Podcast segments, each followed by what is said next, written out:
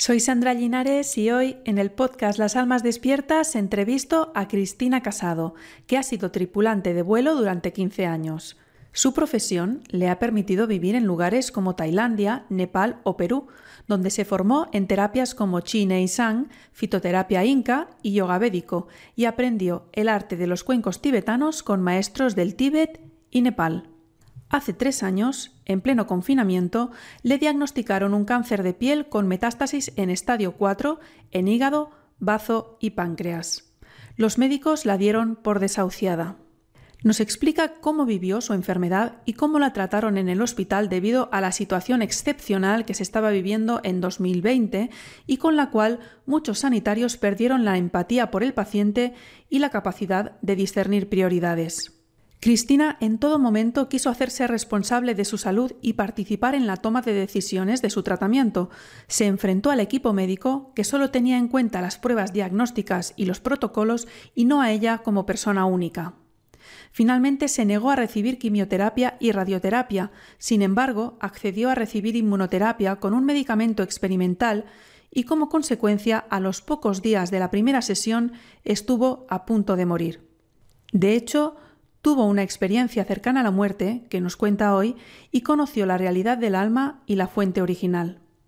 A partir de ese día, y tratándose con medicina china y fitoterapia, se curó completamente ante la sorpresa de todo el equipo médico.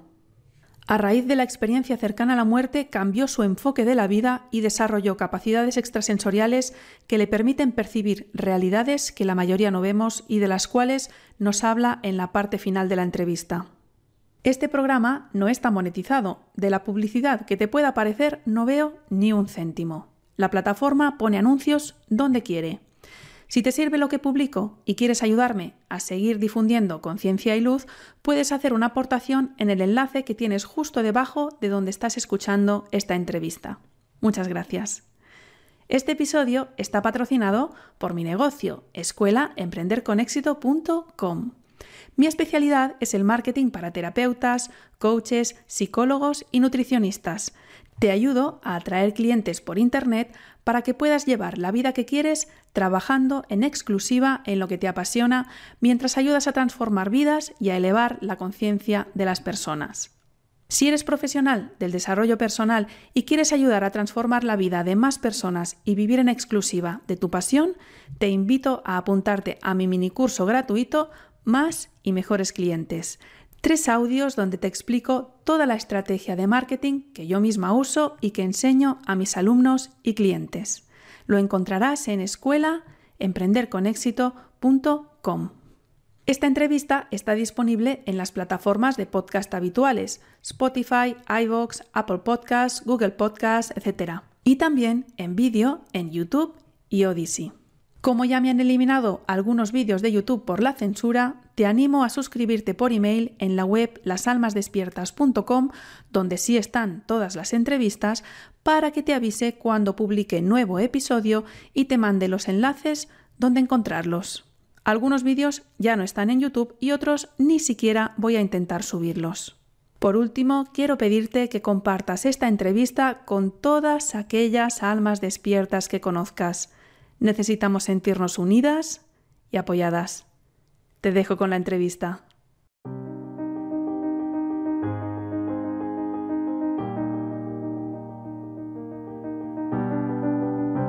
Las Almas Despiertas, el podcast de los que estamos creando la nueva humanidad. Puedes encontrar todos los episodios en lasalmasdespiertas.com para sortear la censura te animo a suscribirte por email y así te avisaré cuando haya nuevo episodio.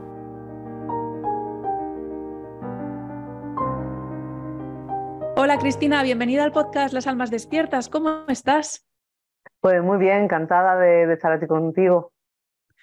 Bueno, yo eh, estoy ilusionada con esta entrevista. Hablamos el otro día, como suelo hacer, estuvimos cuatro horas contándonos cosas, ¿no? Mucho más de lo que igual nos va a caber hoy en la entrevista, pero bueno, tu, experiencia de vida eh, me pareció súper interesante. Eh, muchas cosas son muy sorprendentes y, por eso pues sí, te dije, me gustaría mucho que, lo contaras en el programa, sobre todo para, para dar otra visión y por si puede inspirar y ayudar a otras personas, ¿no? Pues sí, esa es la finalidad, que, pueda ayudar a más personas y que, que solo es una experiencia, o sea, es desde mi punto de vista y, bueno, pues aquí estamos para, para, lo, que, para lo que haga falta. Bueno, pues eh, como me contaste, eh, tú tuviste un eh, cáncer, inicialmente un melanoma, ¿no? Que acabó en metástasis en estadio 4 y los médicos te daban ya por desahuciada y eso fue hace dos años y aquí estás vivita y coleando. Ya solo con eso yo creo que ya eh, tenemos que haber despertado el interés porque quiero que nos cuentes tu historia. Cuéntanos, a ver, desde el principio, ¿cómo empezó todo? ¿no? ¿Cómo te encontraron ese cáncer en la piel? Pues mm, para comenzar, eh, en la época que se hizo, sobre todo porque fue el 2020 y entonces pues estábamos como como estábamos en esa época. Y quizá eso pues me dio más interés a, observar cosas que, que, en otro caso no le hubiese dado tanta importancia. Y fue un pequeño lunar que tenía en el pecho que, empezó a sangrar y, y pues eso, el del roce y todo eso empezó a sangrar eh, cuando estábamos todos pues en, la, en casita. Y entonces, eh, pues... fue durante el confinamiento que te pasó? Sí, sí, el confinamiento fue cuando, cuando yo realmente pues me, notaba eso que, que, el lunar empezó a sangrar y, y, entonces pues empecé a, pues lo difícil de, de, esa época, empezar a, a, pedir cita a un lado, el otro, por la pública, por lo privado, el que, el que fuera antes.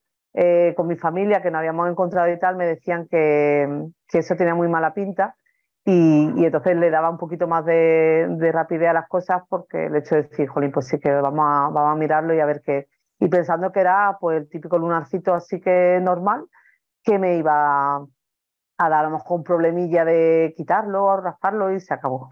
Pero no, nada más lejos de la realidad porque al final, bueno, me dieron cita, me parece fue el 11 de mayo, que era cuando, o el 8, el 8 de mayo, y de ese año, y entonces ya, ya podíamos salir y demás, entonces pues eso, con, con todas las restricciones y todas las cosas, empecé a... Lo primero que me dijeron fue eso, que me tenían que operar y sacar el, lunarcito. Y luego ya empezó la cosa más complicada porque ya, ya incluso cuando lo sacaron me dijeron que, que era un melanoma.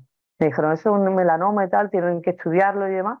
Y bueno, pues cuando empezaron a estudiarlo, mmm, poco más o menos que eso, que eh, melanoma en, estadio 4, bueno, a mí, a mí no me dijeron nada de eso, a mí me dijeron que tenía un cáncer, que tenía un cáncer muy importante y que ya directamente eh, me iban a poner radioterapia, quimioterapia, todas las terapias mm, chungas que me podían dar en ese momento. Y por supuesto me dijeron eso, que, que había que hacer otra operación donde, donde me iban a cortar el pecho. Y yo, claro, eh, el tema fue que me quedé en shock y dije, eh, pero vamos a ver, aquí se trabaja la salud mental porque realmente a una persona que, está llegando, que viene de una operación, no sé, de un lunar, ¿sabes? De algo tan, tan insignificante, ¿no? Que me estés diciendo que me tengo que hacer radio, quimio y todo eso para porque tengo un cáncer y, que, y que todavía ni siquiera habían hecho el cultivo, ni lo habían estudiado y tal, simplemente que ellos sabían que era melanoma. Y bueno, reconozco que sí, que eso iba que se las pelaba, porque de hecho fue, eso fue en mayo y ya para septiembre ya tenía metástasis en el vaso páncreas y en el hígado, con lo cual, pues sí, era, era algo muy rápido, pero al mismo tiempo era algo que llevaba yo encima, o sea, era, era mío, era lo que yo intentaba explicarle a los médicos, decir, es algo que, que me está pasando a mí, y mi cerebro tiene que entender que, que, bueno, pues de la noche a la mañana tienes ese, ese, diagnóstico, con lo cual yo le dije... ¿Quieres, ¿quieres decir que, que, igual no te lo dijeron de la forma más delicada, sino que como si, como si fuera, mira, se nos ha estropeado el coche y ya está, hay que cambiar esto y lo otro. Te lo decían de una forma como muy poco sensible, ¿no? Sí, sí. Además, yo decía gracias porque es como en plan de, estás hablando con, conmigo, o sea, esto es un cuerpo, hola, esto es un cuerpo con, con mente, tiene, no, no es un trozo de carne con piel, o sea, es que con patas, ¿sabes? Que no, digo, es que no, Digo, ¿me lo puedes explicar como para niños tontos si quieres? No sé, o sea, entiende, entiéndeme que me acabas de dejar en shock. Y él decía, no, no, es normal. Además, la primera vez que fui, eh, yo iba sola, o sea, yo no, no, no, tenía la necesidad ni sentía que tenía que ir con nadie porque era una cosa, pues nada, una, rutina, una cosa rutinaria, ¿no? Y al final, pues eso, empezó ahí a, soltar su verborrea y tal, y yo, y yo era como en plan de que no, que no, o sea, yo creo que el cerebro se, se bloqueó y se quedó como bla, bla, bla, o sea, si hablabais y no, no, no, no podía, no podía escucharlo y aunque sentía lo que decía, es como, no, no, sonaba conmigo, no, no, que va, eso, o sea, es cierto que psicológicamente parece ser la, el, primer, el primer estado que te llega es el shock, y yo, y yo lo recibí, pero era, era una cosa como enfadada, en el sentido de decir, pero, pero puedes hablar, o sea, la persona que está recibiendo ese mensaje no ha tenido, o sea, sabe lo que significa todo eso, un cáncer y, y, quimio y todo eso, o sea, se me va a caer el pelo, bueno, ya, ya, ya te ves en todo lo peor, hinchada, o sea, tantas cosas que te van a suceder en ese momento que tampoco estaban en mi mente en ese momento, sino era, era simplemente el hecho de decir, me lo puedes decir de otra manera, ¿no?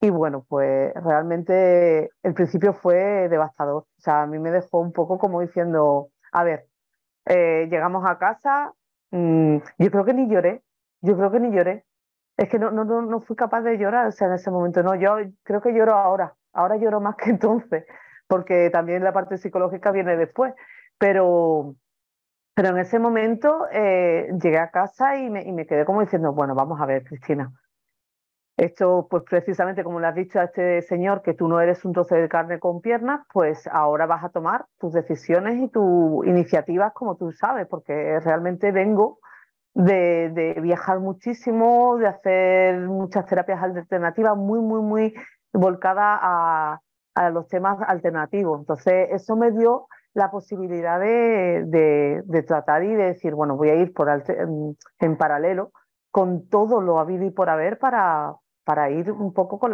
con las dos facciones, ¿no? Las, las, dos facetas. Es decir, que no, no quería dejar la medicina porque evidentemente era algo gordo, pero, pero no sé, a mí la verdad es que no sentía que, me estaban dando la confianza y, me estaban arropando para, para llevar todo eso adelante, ¿no?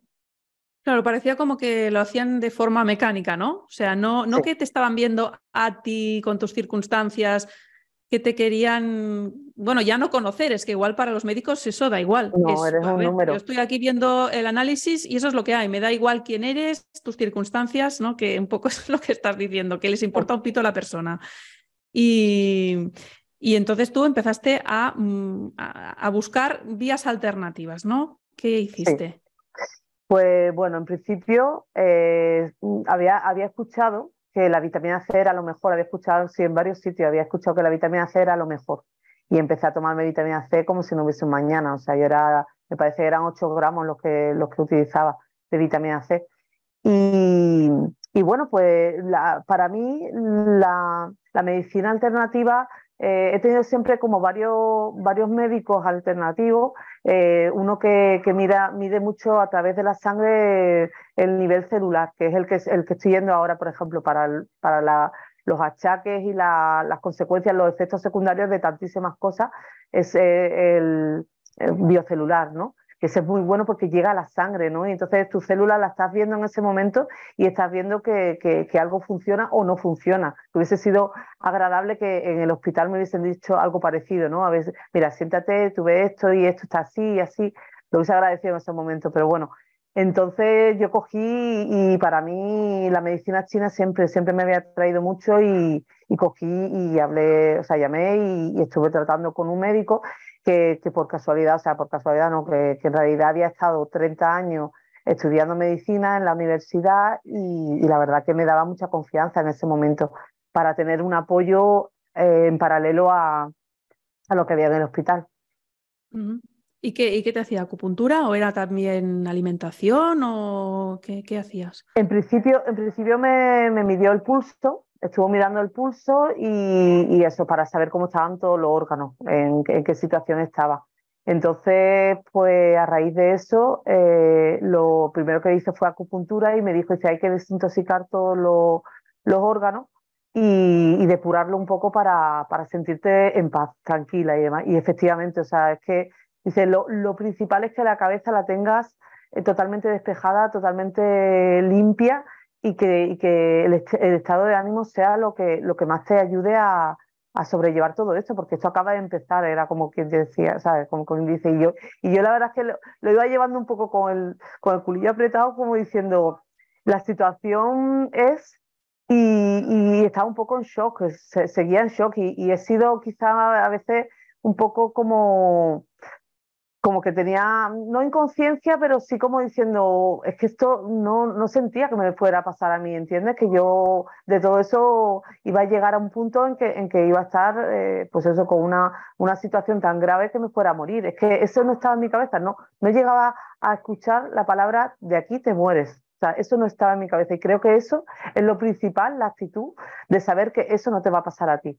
Creo que eso nos suele pasar a casi, a casi todo el mundo, ¿no? Estamos un poco como diciendo, no, no, eso le pasa a otros. Cuando ya te pasa a ti, tienes la responsabilidad de lo que te sucede, es decir, que tienes que desmenuzar eso poquito a poco para, que, para saber lo que es. Es una, para mí lo, lo reconozco que fue como una especie de escuela donde me ha dado una madurez y un entendimiento de las cosas que han sido, pues esos dos años donde, donde he estado eh, aprendiendo, sobre todo la parte psicológica, a entender al ser humano, a, sentir las cosas, a, a ver que, que, que, las cosas no pueden ir cada vez más rápido y en el estado en el que estamos hoy en día la humanidad, que está a 100 por hora y es que no se siente. Yo no me sentía en ese momento, yo era como plan de, venga, lo más rápido y se acabó. Y, y, y claro, te queda en shock porque es como que te hagas cargo de ti, que esto es para ti y te está sucediendo. Y a partir de aquí, tira para adelante porque esto no, no te lo va a solucionar nadie. Esa es la, conclusión que he llegado y que, que, llegué en ese momento. Era, no te va a salvar nadie, te tienes que salvar tú.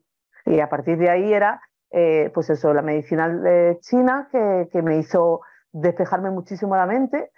Y, y entonces ya la, la, forma de responder a, a, los médicos, más que en shock, era mmm, confrontando las cosas y, y enfrentándome a, una, algo que, que, fue sucediendo, sobre todo porque el trato no fue muy agradable en esa época, sobre todo, ¿sabes? Que en el primer momento solo te dijeron que tenías el melanoma, que era la, el lunar. ¿no? Sí. ¿Lo sí. de la metástasis fue más adelante? Sí, en la metástasis ya fue, sí, más adelante. Vale, entonces cuéntame esto que pasó. Eh, claro, estábamos en la época de esto, esta palabra que no se puede decir, de lo que pasó en 2020, ¿no? Eh, hemos dicho dos años, pero en realidad son tres, porque estamos sí. eh, en, en, mayo de 2023, a finales de mayo de 2023, o sea que han pasado tres años, ¿no? Sí. cuéntanos qué pasó con los hospitales, esa confrontación, ¿no? Porque tú pedías que te, que te vieran a ti, ¿no? Que, eh, claro. eh, que soy un ser humano y que yo quiero opinar, ¿no? Y parece mm. ser que en el, o sea, que quiero opinar, que quiero que me expliquéis las cosas, que yo pueda decidir y que parece que en el sistema médico eso ni se contempla y, y tienen la sensación de que les estás cuestionando su autoridad y sus conocimientos, ¿no? Entonces, eh, como que se resisten, incluso se enfadan, ¿no? Cuéntanos eso porque me parece, bueno, crucial.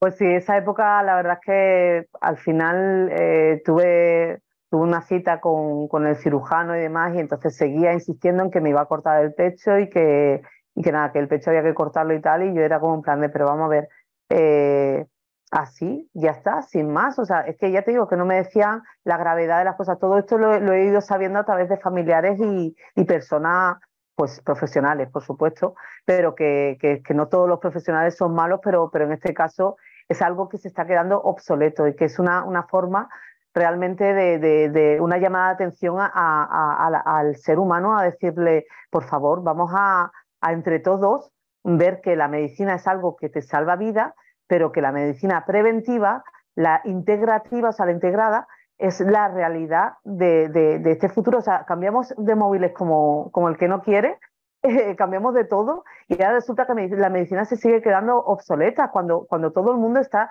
eh, tomando complemento, haciendo detox o cualquier otro tipo de cosa donde, donde mm, en el hospital es como inviable. Eh, no puedes tomar azúcar en épocas de, o sea, cuando tienes un cáncer. Es o sea, para ellos mm, la, la, la, dieta da igual. No, no tiene todo, importancia. No todo, por eso te digo, Sí, sí. Sí, o sea, no todo, por eso te digo que es algo que, que se está haciendo demasiado lento, es demasiado, o sea, muere mucha gente por no saber este tipo de cosas. Esto va un poco como demasiado lento para, para, para la, gravedad y la seriedad de, de, lo que se está haciendo, ¿no? Es algo que, que deberían de tomarse la gente un poco más en serio y sobre todo lo preventivo. Es que es eso, es que se ha hecho de toda la vida y evidentemente están avanzando mucho en, muchas en muchas cosas científicamente, pero lo preventivo es, primordial, es que, es que va, va, va, va unido. Entonces es una cosa intrínseca para, para saber que tu día a día va a ser en relación a eso que está llamando la atención. Es decir, yo, yo lo tomaba en esa época como algo de que mm, mi cuerpo me estaba llamando la atención. Yo me gusta mucho la medicina germánica y era como, como eh, ahora mismo estoy sanando, ¿no? Pero claro, estás sanando eh, recoges una información que, que, has estudiado tú o que has leído tú o que sabes tú, pero siempre eh, tenemos esa cosa de que la medicina, el hospital y tal es una cosa seria y entonces, claro, si no te lo dicen ellos, ya tú creas esa duda, que fue lo que, lo que en realidad eh, agradecí mucho en esa época que, que, que, toda la medicina alternativa me ayudara a limpiarme, a desintoxicarme, a, a desparasitarme, para tener esa capacidad de decir, no, el hospital te quiere ayudar, pero te quiere ayudar a su manera. No es papá hospital, o sea, tú tienes la responsabilidad de hacerte cargo de ti. Con lo cual, a partir de ahí, eh, toma lo que, lo que puedan darte que sea bueno y, deja lo que no, porque realmente es lo que estaba sucediendo. Es decir, me estaban diciendo que me querían cortar un pecho y yo quería eh, entender por qué, si era un lunar y ahora era el pecho. O sea, necesitaba más, más información que no te dan y que además como diciendo, trátame un poco con, con esa cordialidad de, de, de, ser una persona que tiene sentimientos. Las emociones en ese momento están como, como, como, una, como una lavadora en el, en el centrifugado, ¿sabes? Entonces, te puedes imaginar, o sea, era eso, eh, te queremos operar, te queremos quitar el pecho y yo, pues mira, mm, eso fue, me parece, un viernes y yo le dije, yo, pues hasta el lunes no te voy a, o sea, no, déjame que me lo piense. Y él, ¿cómo? Era el típico cirujano este así muy prepotente y tal. ¿Cómo? Y yo, no, no, yo lo tengo que pensar, yo tengo que, mirar a ver qué es lo que me está sucediendo y como tú no me lo explicas, pues yo te digo que hasta el lunes no voy a salir. Dice, bueno, haz lo que tú quieras. Y yo, claro, voy a hacer lo que yo quiera porque es, es, es, este cuerpo al que le voy a dar la, la, la, la o sea, la, la cosa de, de, de, cortar el pecho o no, ¿no? ¿Entiendes? O sea, que, que eran unas cosas que, que al final te quedabas un poco como diciendo, por favor, empatiza, tómate, tómate esto en serio, que yo ahora mismo estoy que, que no sé, algo me está pasando y no lo entiendo y no lo sé. Y tú eres un especialista en esto, ¿no? Entonces mm, me lo tomé con calma, eh, pensé, la, tuve todo el fin de semana para pensarlo y al final, eh, hablando también con el, con el médico chino, me dijo, mira, te puedes cortar, o sea, operar directamente, quitarte el pecho que te va a regenerar, que tienes mucho estrógeno y va a regenerarse. Y efectivamente así pasó, o sea, se me quedó el pecho prácticamente o sea, muy, muy, muy pequeño, muy pequeño. Prácticamente me lo quitaron todo, o sea, hicieron una limpieza, que era lo que tenían que hacer, una limpieza de no sé cuántos centímetros, creo que eran 10 centímetros o algo así, o 16, y era una limpieza tan grande que eso, eso pues se quedó muy pequeño. Y solo, y no me, o sea, me dice, bueno, eso más adelante te operas y te lo vuelves a poner. Y yo, pero, pero esta gente, ¿por qué habla con esa ligereza? Te pusieras una, una prótesis más adelante. Sí, sí, sí. Con esa ligereza de, ala, entra otra vez en la operación. Sí, total, la anestesia no pasa nada. Eso es algo que, que es malísimo para el cuerpo, pero lo hacemos otra vez. Y yo, y yo, yo de verdad que me quedaba atónita. O sea, yo no, no daba crédito de que, de, que la, de que esa frialdad, esa forma, y en esa época peor todavía, porque mm. cuando me lo hicieron, eh, recuerdo que, uno de los días fue eso, en el, en el hospital comentaron que, que, bueno, que se había ampliado la, gravedad, todo y demás, y que, bueno, la cosa es que yo acababa de operarme y me decían, no, no, te, tenemos que cambiar de planta y de habitación porque, porque tenemos que poner esta planta totalmente para, para la gravedad de lo que está ocurriendo ahora yo, ¿vale? Pues lo mío a lo mejor no será para, para, lo, para, la enfermedad esta de moda del 2020. o sea, tenían que liberar camas de, cáncer. De gente como nosotros, sí. Como yo, en este caso, sí. Para, para meter a, gente de, de, la, de la enfermedad de moda, digámoslo así, vaya. Y entonces a mí me sacaron de la habitación y me dejaron en mitad del hospital con todos mis bártulos y todas mis cosas en el pasillo, en el, pasillo, con todas tus cosas encima de la camilla. Y mira, tengo fotos, lo que pasa es que eh, luego las pasé por ahí, pero yo descojonada porque, o sea, en realidad era, era que, me, ¿sabes? Yo creo que el cuerpo me, estaba, me estaba diciendo, mm, tómatelo a risa porque no sabía, o sea, era, era una detrás de otra que yo me quedaba como diciendo, pero ¿qué está pasando? O sea, ¿qué le pasa al ser humano? ¿Qué, de, qué estamos hablando? ¿Esto, esto qué, qué, clase de consideración es hacia, hacia, hacia, hacia los pacientes, hacia los enfermos, hacia todos los enfermos, ¿no? Porque la enfermedad de moda eh, suponía en ese momento una gravedad que a lo mejor el que estaba con metástasis y con eh, cáncer en, en, estación, en estadio 4 no era tan importante. Y bueno, todo eso a mí me dejó todo, poco... todo era menos importante que eh, la enfermedad esa y, y, hacer pruebas del palito y todo eso. Eso era la prioridad. Eso era día sí, día no, y yo era como un plan de Dios mío, de verdad que al final vamos a tener aquí agujeritos, yo qué sé, era, era una historia un poco absurda, la verdad.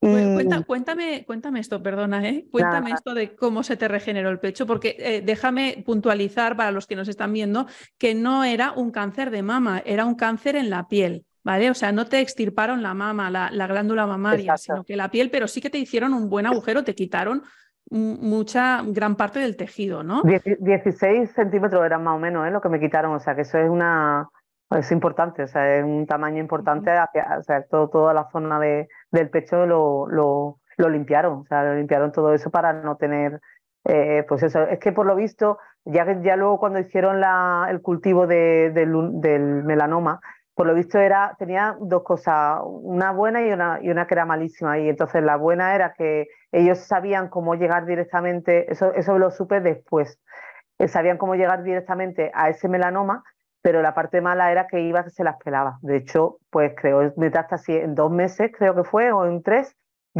hizo metástasis en el bazo páncreas, que eso era eh, fulminante, o sea, si llegaba al páncreas me fulminaban, que eso el médico chino él estaba súper preocupado toda la noche estudiando y demás, porque era, era como diciendo, como llega el páncreas, se nos va.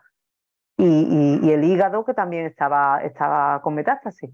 Con lo cual, imagínate, o sea, todo eso eh, iba llegando a mí, pero en realidad iba llegando a gota de una manera que esto te lo estoy haciendo ahora como resumen, pero en ese momento iba como paso por paso. Primero me quitaban el pecho y yo era como, pero bueno, y esto, no, bueno, venga. Y yo misma me convencía, me autoconvencía y decía, bueno, venga, que, me van a, luego me pongo otro. Y, pero claro, conforme iba pasando la gravedad de todo esto, iba, iba estando más en los hospitales que en mi propia casa, la verdad es que era como, ni, ni, me planteo lo del, lo del pecho, no quiero, no quiero otro pecho ni nada, quiero, quiero que me dejen de, trastear y de tocar y de, y de, hacerme daño a mi cuerpo. O sea, en ese momento me protegí tanto a mí misma de decir, no quiero que a este cuerpo lo dañe, no quiero, o sea, fue tan, fue tan brutal que, era, era cuestión de tomar la rienda y decir, me hago responsable de mí y busco la manera de salir de esta. Que, a fin de cuentas, eh, pues eso, eh, con respecto a lo del pecho, pues, pues se, regeneró, me lo comentó eh, Felu, que es mi médico chino, y, me dijo, no, no, no vas a tener problema porque me dijo, eres muy femenina y, y, vas a regenerar el pecho solo. Y efectivamente, o sea, tengo Así, perfecto, vaya. Pero eso es habitual. O sea, ¿y los médicos qué, decían? O sea, ¿es, algo que sucede cuando se trata de un melanoma, que se regenere? Eh, no, no, no es algo que suele suceder. No, de hecho, mm, los médicos no dicen nada. No, no, o sea, no tienen. Es que la cuestión es que al final eh, esas cosas no las tienen. Yo, yo creo que tienen tanta saturación de cosas que tienen que hacer y que le exigen desde arriba y, desde todos lados es política al final el hospital. O sea, toda la, medicina se está convirtiendo en política. Se está vendiendo, se está eh, mal utilizando, se está haciendo una corrupción de algo que, que, es tan importante como la vida de cada uno. Y por eso cada uno se tiene que hacer responsable de, de tomar decisiones bastante, bastante serias en este caso.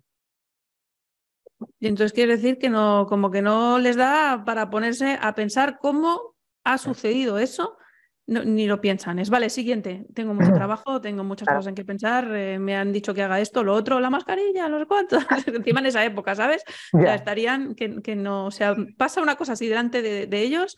Ah, vale.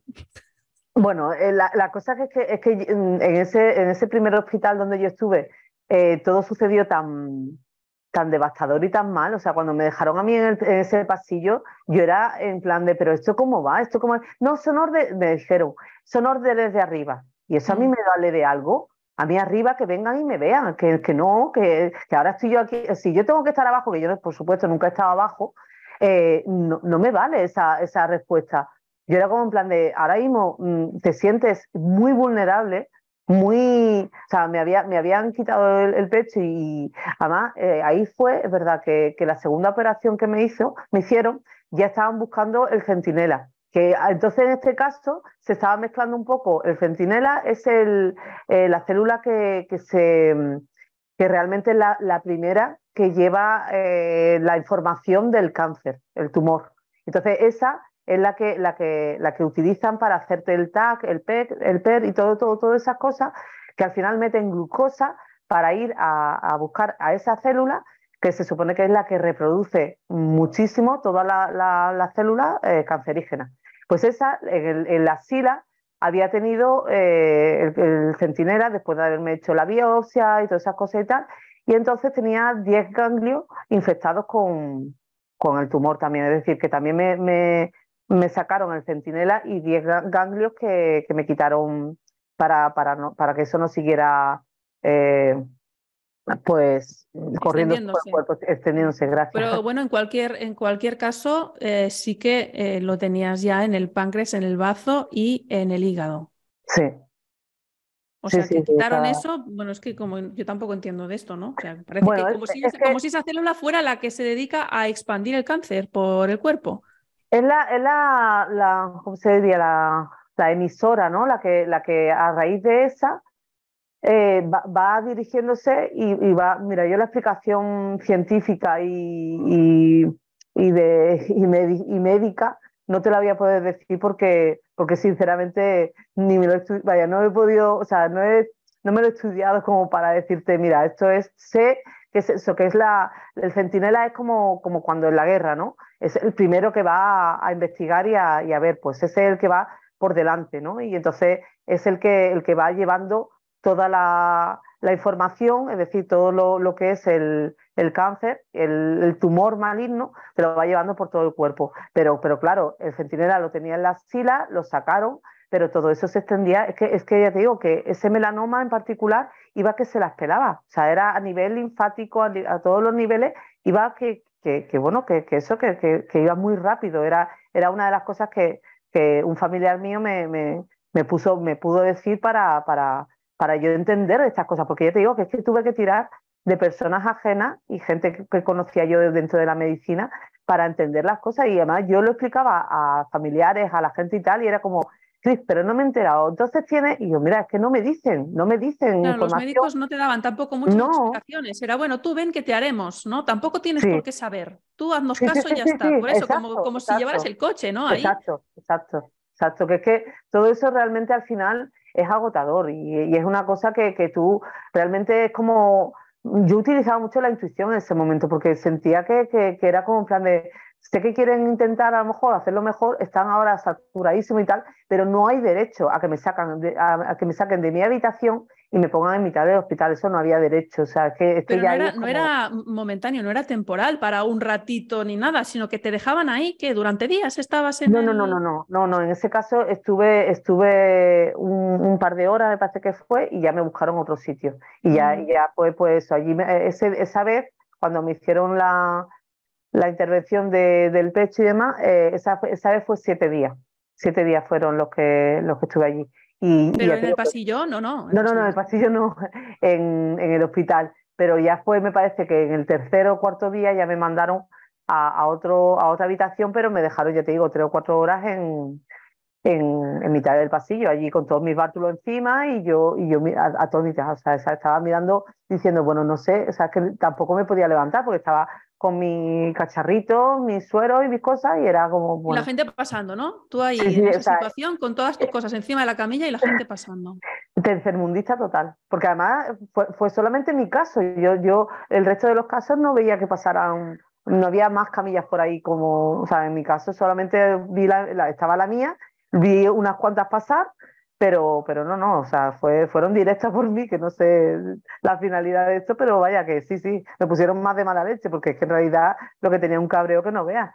Y ya cuando salí de ahí, fui al médico, hablé con ellos, le, comenté un poco eh, que, la situación, bueno, volvían ellos a hablar de manera imperativa de, bueno, ahora ya te hemos hecho la operación, tal, no sé cuánto, y ahora vamos a hacer eh, la quimio, la radio y. Y yo, no, mira, yo sinceramente estoy viendo que, que esto no, no, no va a ser como yo digo, como vosotros decís más, y, bueno, prefiero eh, tener otra segunda opinión y, y, otra forma. de bueno, pues que sepas que aquí en este hospital pues no se te, vea, no se te va a poder eh, seguir tratando igual y no se te va a poder seguir tratando. Y al final, pues... ¿Cómo, cómo? A ver, Cristina, un momento. ¿Cómo? O sea, que si no haces lo que te estamos diciendo, no vengas más. Y me, o sea, eh, de manera cordial, educada. y palabras bonitas y bien envuelto, pero que te dijeron sí, eso. Que sí, que podía, puedes abandonar el hospital, puedes, puede irse a su casa ya. Y aquí no tendremos nosotros la capacidad, porque este es nuestro protocolo. Además me decían, dice, tenemos a, bueno, el protocolo que son eso, 150.000 personas que ha pasado por ahí y, le han dado el mismo tratamiento y ha, funcionado. Entonces, ese es el tan famoso protocolo. Y luego, los expertos, ¿no? el grupo de expertos que, se reunían y que habían decidido que, que lo mejor para mí era eh, radioterapia, quimioterapia y demás. Y yo, pero vamos a ver, ¿y a mí quién me habla? O sea, me estás hablando tú ya como imperativo, o sea, como algo que ya tiene que ser así.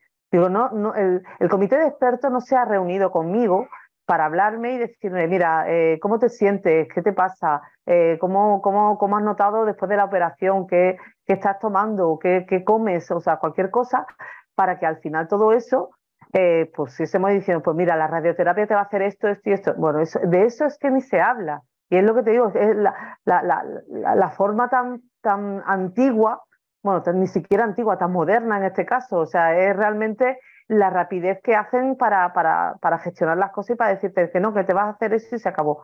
Entonces, no todo el mundo tiene la capacidad de decir, pues mira, no, en este cuerpo no lo vas a hacer.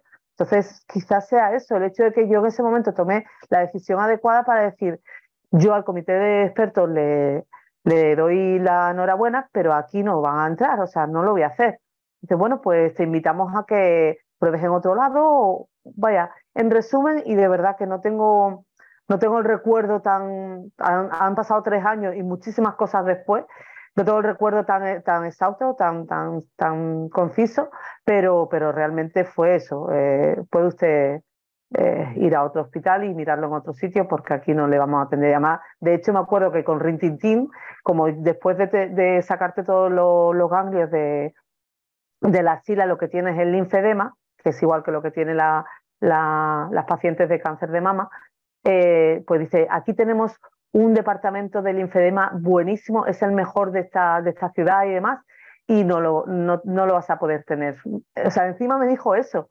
Y yo, pues nada, muy amable, ¿eh? de verdad que es muy agradable, ha sido muy agradable estar con usted, hablando como dicen que es una eminencia aquí en esta ciudad, pero vaya, yo desde luego me quedé como diciendo, desde luego, lo que es la salud mental la tiene que trabajar la psicología, la empatía, tantísimas facetas que se le quedaron por ahí por el, no sé, por el camino, que, que al final es que yo, Cristina, entiendo perfectamente lo que dices y empatizo contigo, ¿eh? pero me pongo en el lugar de los médicos, de la mentalidad que tienen los médicos, y seguro que la mayoría, que seguramente no serán los que te escuchen, porque no serán los que se interesen por estas cosas, pero la mayoría seguro que deben de decir, pero esta mujer qué dice? O sea, es que ¿para qué va a estar ella en la reunión con los expertos? Si ella no, no, importa lo que ella piense o lo que ella opine. Esa es la sensación, ¿no? Que da de, pero, qué, pero ¿qué dice? O sea, ¿desde cuándo? ¿Desde cuándo la paciente tiene que estar en estas reuniones? Claro. ya, sería no, no, importa ya sería el colmo si eso sería ya, así, venga, hacemos una, una party line de esta, no sé, una, una chupipandi o algo así, ¿sabes? Que no, no, no, realmente es muy triste. Yo, yo realmente no estoy dando la solución a nada, yo simplemente estoy hablando de mi experiencia. Eh, también han sido las cosas que, que, he tomado yo y que he decidido yo y que solamente es una cosa, es otra opción. no estoy para nada diciendo que esto tiene que cambiar así ni nada Simplemente eh, creo que desde mi propia experiencia lo he visto todo así y me ha parecido algo bastante triste. Entonces, pues sí, que al comité de, expertos no, no, le apetezca ver al paciente, mm, bueno, esa es su opción y, la, entiendo porque tiene muchas cosas que hacer. Pero bueno, en, realidad al final eh, el jefe de ese comité de expertos fue el que me trató directamente y me, recomendó que me hiciera inmunoterapia, con lo cual al final eh, pues era el jefe del oncólogo que en ese momento me estaba tratando y, sinceramente mm, yo se lo comenté al médico y yo creo que, también si, si, al final voy a otro hospital o lo que sea, porque luego tuve que seguir yendo, de hecho le puse una, una hoja de reclamación, de, queja, por supuesto, al hospital y, me quedé como diciendo, bueno, además que ya te digo que con la, con la enfermedad de moda que había en ese momento, eh, es, que, es que era como en plan de, pero aquí quién tiene coherencia, o sea, quién realmente está hablando desde la coherencia, porque no es normal todo lo que sucedió en ese momento y lo que siguió sucediendo, que, que evidentemente pasó de todo, de todo. O sea, la cosa es, ¿te fuiste o no te fuiste del hospital? Porque te dijeron, bueno, si usted no se quiere hacer la quimioterapia, radioterapia y todo lo que decimos, aquí no tenemos nada más para ofrecerle y además se va a quedar sin el gran departamento del linfedema. Eh, entonces, ¿qué hiciste? ¿Te fuiste o no te fuiste? O Sí, sí, claro, claro. Me fui a otro, hospital aquí, de aquí y fui, y allí ya te digo que, que coincidió que era el jefe de, oncología del anterior hospital y, y Trabajaba en los dos sitios, este médico trabajaba en los dos sitios. Bueno, era el jefe de los oncólogos de aquí de, de, mi ciudad allá. Y entonces eh, él eh, se encargaba de, coger y, decir mm, qué, qué, especialidad que tenían que hacer. Entonces era, era curioso por eso, porque al haber tratado yo por alguien por encima, era curioso porque eh, este, este médico me decía que la inmunoterapia o incluso pastillas que, me, que, iban directo a, ese tipo de melanoma eh, me iban a, curar, pero eh, en cambio en el otro hospital, teniendo a ese señor como jefe, le decía que, no, que, o sea, no le decía, es decir, que la opinión y la, y la decisión que tomó ese comité fue de, de ponerme de todo, o sea, radioterapia, quimioterapia y porque no hay más, más daño que te puedan hacer al cuerpo y a los órganos. O sea, que es que está ya casi casi comprobado que, que todo ese tema de la quimioterapia me hubiese llevado al o sea, me hubiese llevado directamente al otro barrio, de verdad. O sea, es que es una cosa que, que, que cada vez lo tengo más comprobado. Porque tengo, además, eso, hay alguien hoy por hoy que por desgracia uno de cada tres personas van diciendo por ahí que va a tener cáncer en su vida, ¿no? Y, y realmente al final es tan serio como eso, como, como averiguar que precisamente la quimio no ayuda. O sea, puede ayudar para, para según qué cosa específica, pero no, no, es que es que es lo que te digo, vuelvo a hacer la, integración de, de, la prevención y de que cuando está sucediendo esas cosas, es decir, yo he sido preventiva y a pesar de eso he tenido un cáncer en estadio 4, con lo cual eh, ellos han hecho su función pero yo ni quimioterapia ni radioterapia, que eran lo que, evidentemente creían que eran lo necesario para atacar directamente algo que iba, que o sea, que iba muy rápido. Entonces, eh, al final, mm, ¿qué pasa? Que esa decisión lleva a una consecuencia y que en mi caso estoy casi segura que hubiese sido la muerte, la consecuencia de quimioterapia, radioterapia y todo eso, porque eso iba, iba no sé, es que tengo casos cercanos, porque hay ahora mucha gente que me pregunta y que me pide, me pide consejo y demás, y entonces son casos cercanos en los que al final le estás diciendo, mira, yo nunca te voy a decir lo que tienes que hacer, pero en mi caso tuve que tomar la decisión de mi historia y yo decidí no ponerme quimioterapia y radioterapia, porque no consideraba que era necesario. Es más, me puse inmunoterapia y las consecuencias pues también son, fueron un poco adversas. Cuéntanos eso, cuéntanos eso, porque la inmunoterapia, o sea, entraste en un programa o en un estudio, ¿no? Porque la inmunoterapia era experimental. Exacto. ¿Y, por qué sí que quisiste hacer la inmunoterapia o te dio confianza? ¿Qué pasó ahí? Bueno, pues ya te digo, todo, todo esto, por suerte hoy tenemos toda la, información a la orden del día para todo el mundo, a lo mejor desinformación o sobreinformación, porque es difícil saber cuál, es, cuál coger y cuál no. Y en este caso ya me habían hablado de la inmunoterapia como algo que, bueno, aparentemente, para decírtelo así a nivel mm, más coloquial, es como una vitaminosis, es decir, que le suben tanto el sistema inmune a tu cuerpo que, que, que ataca esas células. Esa, es la finalidad de la inmunoterapia. El tema está en que en todo esto, al final lo que ocurrió fue que, que pues yo tenía el sistema inmune alto, eh, trabajaron también como protocolo, me habían dicho las consecuencias y los efectos secundarios, pero mira, me leyeron ahí una lista tan larga que yo dije yo, mira, es que ahora mismo, sinceramente, vas, cogiendo pieza por pieza, ¿entiendes? O sea, es son tomas de decisiones tan importantes y tan necesarias que, que, es que va de un día a otro y, eso sigue, eso sigue corriendo por ahí, eso sigue, porque seguía la, la cosa eh, estando, no, no, me había hecho un tratamiento, solo me habían quitado lo más gordo, pero el del, el del bazo y el páncreas y el del hígado también estaba por ahí ya la metástasis, con lo cual esto era, esto era cuestión de, de rapidez y de tomar decisiones importantes y, y rápidas. Con lo cual, eh, sí que me dijeron todos los efectos secundarios, pero bueno, pues por las circunstancias y por el momento, porque no sé, todo se, complicó bastante. Eh, uno de los efectos secundarios que tuvo la, miocarditis, eh, perdón, la, la, inmunoterapia fue una miocarditis que tuve. O sea, es decir, eh, me pusieron la inmunoterapia, me pusieron una sola sesión, pasaron 10 días y, me dio miocarditis. Y, bueno, pues... ¿Qué notabas? ¿Qué notabas con la miocarditis? Mira, eso, eso ya fue de película de terror. O sea, realmente eh, ellos, ellos lo que me dijeron cuando me, me estaban poniendo la, la, la inmunoterapia en ese momento, cuando me estaban poniendo... Perdona, un momento, un momento. Dices, te pusieron la inmunoterapia, quiere decir que no son pastillas. No, no, no, no, es intravenoso. igual. Sí. Y cuando o sea, son sesiones igual que la quimio, solo que es otro... otro ahora sí, ahora la han cambiado y además hablan a la ligera de todas estas cosas que esto ya pues son enfermos, bueno, todo, todo, toda la... Eh, en, particular, algunos que otros se toman todo esto a la ligera. Entonces, yo no sé si lo hacen por, por animarte y por darte ánimo o lo que sea, que yo tampoco quiero ir súper en contra de todo el mundo, así como, como que toda la sanidad es, es horrorosa, no. Pero estos sanitarios en particular, o el que me puso eh, la, la, vía intravenosa, me decía, ah, esto no es nada, esto no duele, esto no es como la quimioterapia, esto. Y, es como, como el derecho a no quejarte porque te están dando algo que, que olvídate, o sea, no te va a pasar nada. O sea, vas a estar mm, súper feliz, dada de alta y se acabó. Y, contar la anécdota de que tuviste un cáncer y se acabó.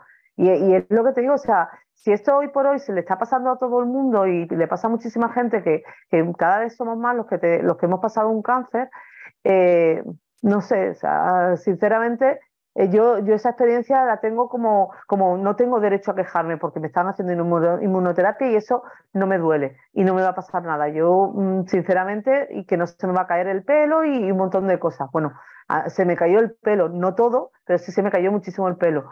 Y aparte de eso, mis síntomas fueron, pues eso, de fiebre, vómitos y, y, cansadísima. O sea, yo estaba, pues eso, con una, un cuadro de miocarditis en el cuerpo que, que, evidentemente no sabía qué me estaba pasando. Y además en la época de la enfermedad de moda, con lo cual eso fue mm, de película de miedo. O sea, yo, yo ahí... o sea, te, pusieron te pusieron el tratamiento en el hospital. Sí. Y al cabo de 10 días desarrollaste esta miocarditis, que además de todo esto, que decías fiebre, vómitos, todo esto, que tenías palpitaciones, o sea, ¿qué, qué es lo que notas? ¿Qué es lo que se nota? Yo, yo, a mí me lo pusieron y entonces me dijeron, bueno, dentro de 10 días creo que era así. Tenía una revisión, me parece que era eso, dentro de 10 días y tal. Entonces yo, a los 5 días, fue, sí, a los 5 días eh, empecé a notar pues los efectos y era eso, con, con vómitos, fiebre, taquicardia, sí, taquicardia, mucha taquicardia y tal, y una sensación como, como de que no, no, no, no, no me sentía, no estaba, no estaba eh, en mi, en mi, una situación normal, claro, con fiebre y todo eso me encontraba fatal. Y entonces, pues yo tenía eh, consulta con, con, el tema del linfedema en un, en, un, en un hospital también, en un centro de salud. Bueno, no era, sí, era un centro de salud. Tenía una cita para el tema del linfedema justo a los cinco días. Entonces fui y cuando fui le comenté a, la médico que, que, eso que estaba, que, me encontraba mal, bueno, me encontraba súper, súper floja, me encontraba mal, que tenía fiebre y tal y demás. Lo primero que hizo fue así, echarse para atrás, como diciendo, bueno, me parece que hoy no te vamos a poder atender.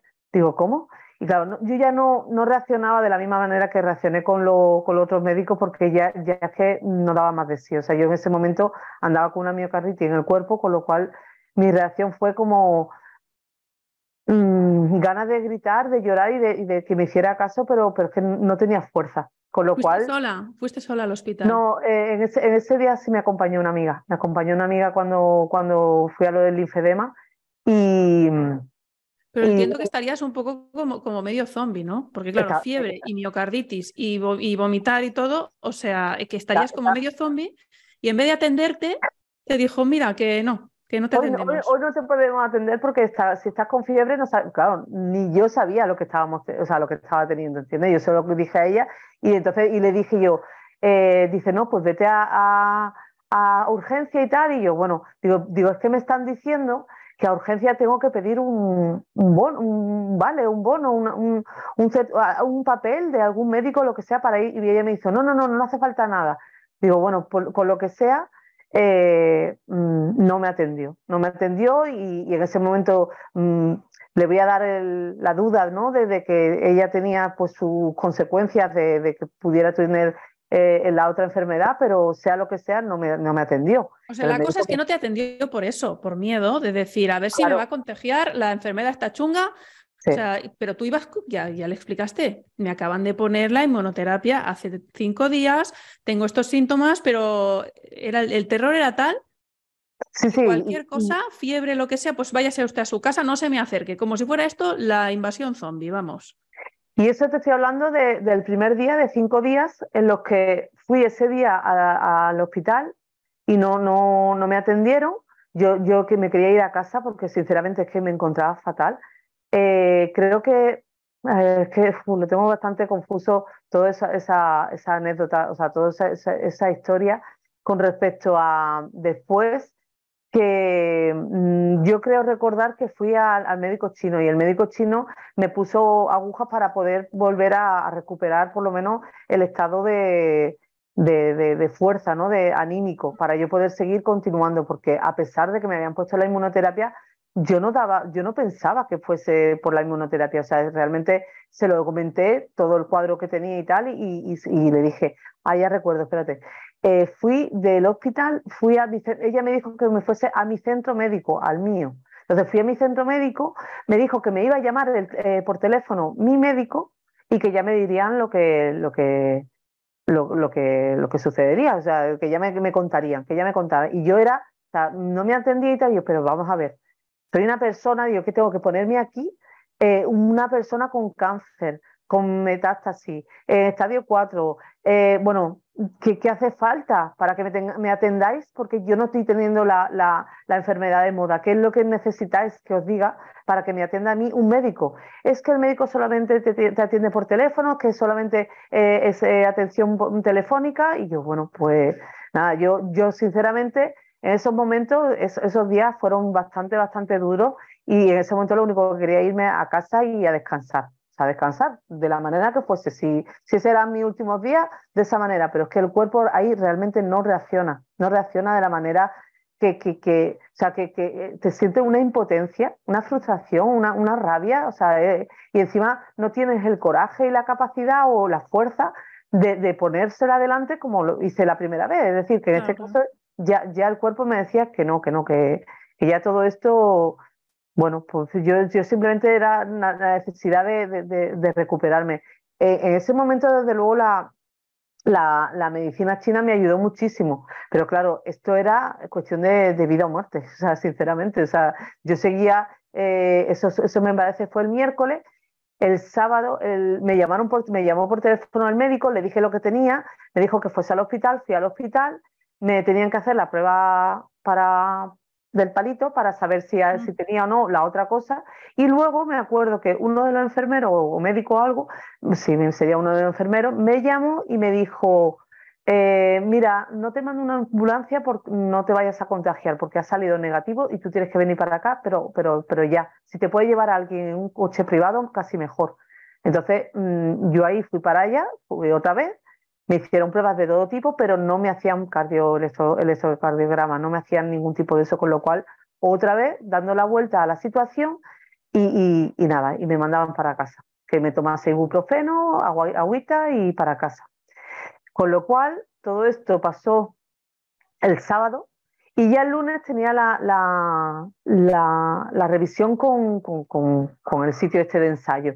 Con lo cual, ya cuando fui a ver eh, a, a, mi doctora, bueno, me, hicieron las pruebas y tal, la oncóloga estaba allí y me hicieron las pruebas y entonces me pusieron los, los velcros para, para el tema de, la, de mirar el corazón y entonces en ese momento estaba la pantalla del de, de electrocardiograma y empezó eso a moverse, pero, pero de verdad, o sea, yo, yo ahora quisiera tener ese papel al lado mía enmarcado, porque es que es como diciendo, madre mía, y encima la enfermera en ese momento me dijo, ay, que el aparato está roto. O sea, el corazón iba, que se las pelaba, eso iba, pero haciendo unos dibujos que parecía eso horrible, vaya. Y, coge la tía, dice, o sea, realmente ella lo que, lo que intentó era no asustarme más, porque claro, si me decía un miocardito o lo que sea, quizá me hubiese dado ya el, el ataque, el, golpe final. Pero por lo visto me estaban dando, eh, como me dieron como 8 o 12 eh, amagos de infarto. O sea, era infarto tras infarto tras infarto, y eso era, mm, bueno, la cuestión es que. Eso, es lo que estabas tú sintiendo hacía cinco días, por lo que había sido. La, taquicardia y todo eso eran los infartos que me estaban dando. Y todo el cansancio. Y, y mira, yo sinceramente, después de la operación del linfedema, quizá lo del tema del brazo eh, izquierdo, mm, ni te lo puedo decir porque mi brazo realmente se me ha quedado con todo esto un poco como insensible. O sea, mm, eh, todo el tema del linfedema también es otra cosa que, que mm, es otra, otra enfermedad aparte, ¿sabes? Es otra cosa que se te, que se te añade a todo esto para, para saber que, que, mi brazo era insensible, para reconocer en un momento dado ese síntoma que se te da en el brazo, que te duele el brazo y demás. A mí me dolía ya porque me habían operado, o sea, que es que el dolor ya estaba eh, en sí.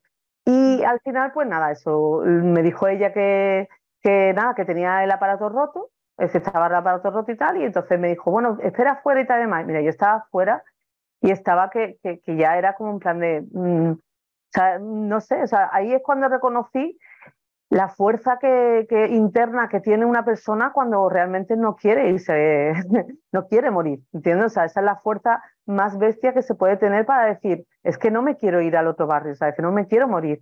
Entonces, en ese momento, eh, yo, yo estaba como incluso pensando, yo me desmayo y me, me, caigo ahí porque era, era tal la fuerza interna que tenía que yo, yo no sé, ellos no realmente, creo que que era tan caótico ese momento y esa época que no fueron capaces de verlo, o sea, el, nerviosismo de todo el mundo fue tal que las personas graves, mm, no me extraña que, que, que no sé, que tuvieran el, concepto de, morirse día tras día durante todo ese tiempo, porque, porque era, era increíble, o sea, cómo, cómo te trataban y cómo te decían, pues nada, estás cansada, vete a casa a dormir y se acabó. Pero en este caso hubo pues esta chica que, que, en realidad fue la que me salvó un poco la vida y me, comentó pues eso que, que, quería, que nada, que me, que me cogió una, me cogió una silla de ruedas y me llevó directamente a la UCI. O sea, estábamos allí, el, sitio de, ensayo justo al lado de, del hospital y me llevó en silla de ruedas, ya empezó a, a ponerme, o sea, ya, ya, empezó a ponerme oxígeno y demás y me, y me llevaron directamente a la UCI pues a darme todo, todo lo que, lo que me, lo que me faltaba, que era oxígeno, que era, bueno, todo, todo, todo.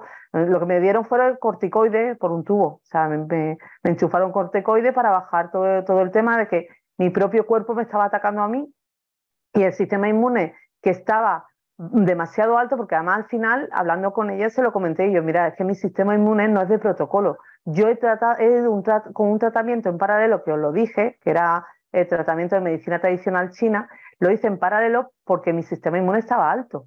Con lo cual también eso, vamos a ver, mm, es difícil, ¿no? Para, para que, pero volvemos a lo mismo, es, es una terapia o una integración hacia la medicina, ¿no? O sea, no tuvieron en cuenta que tú estuvieras haciendo ese tratamiento aparte porque como lo descartan, como para ellos toda la alternativa no cuenta y no hace nada, no tuvieron en cuenta que tú estabas haciendo eso y te pusieron la inmunoterapia. Sí. Con lo cual potenció aún más tu sistema inmune. Sí. Mm. Y, ya te digo que ya en ese caso, pues acabé, ya te digo, en la UCI allí con una miocarditis aguda y, bueno, pues entre la vida y la muerte. allí me tiré 17 días, me parece que fueron. 17 días. Mm. ¿Y ahí fue cuando tuviste la experiencia cercana a la muerte o no? No fue sí, Sí, sí, sí, ¿En esos 17 días o el día que entraste? Bueno, el día que entré o casi, casi, es que de verdad que... No te acuerdas mucho del tiempo y todo eso, porque se te va, claro. Sí, sé, que fue al principio, fue, fueron los principios.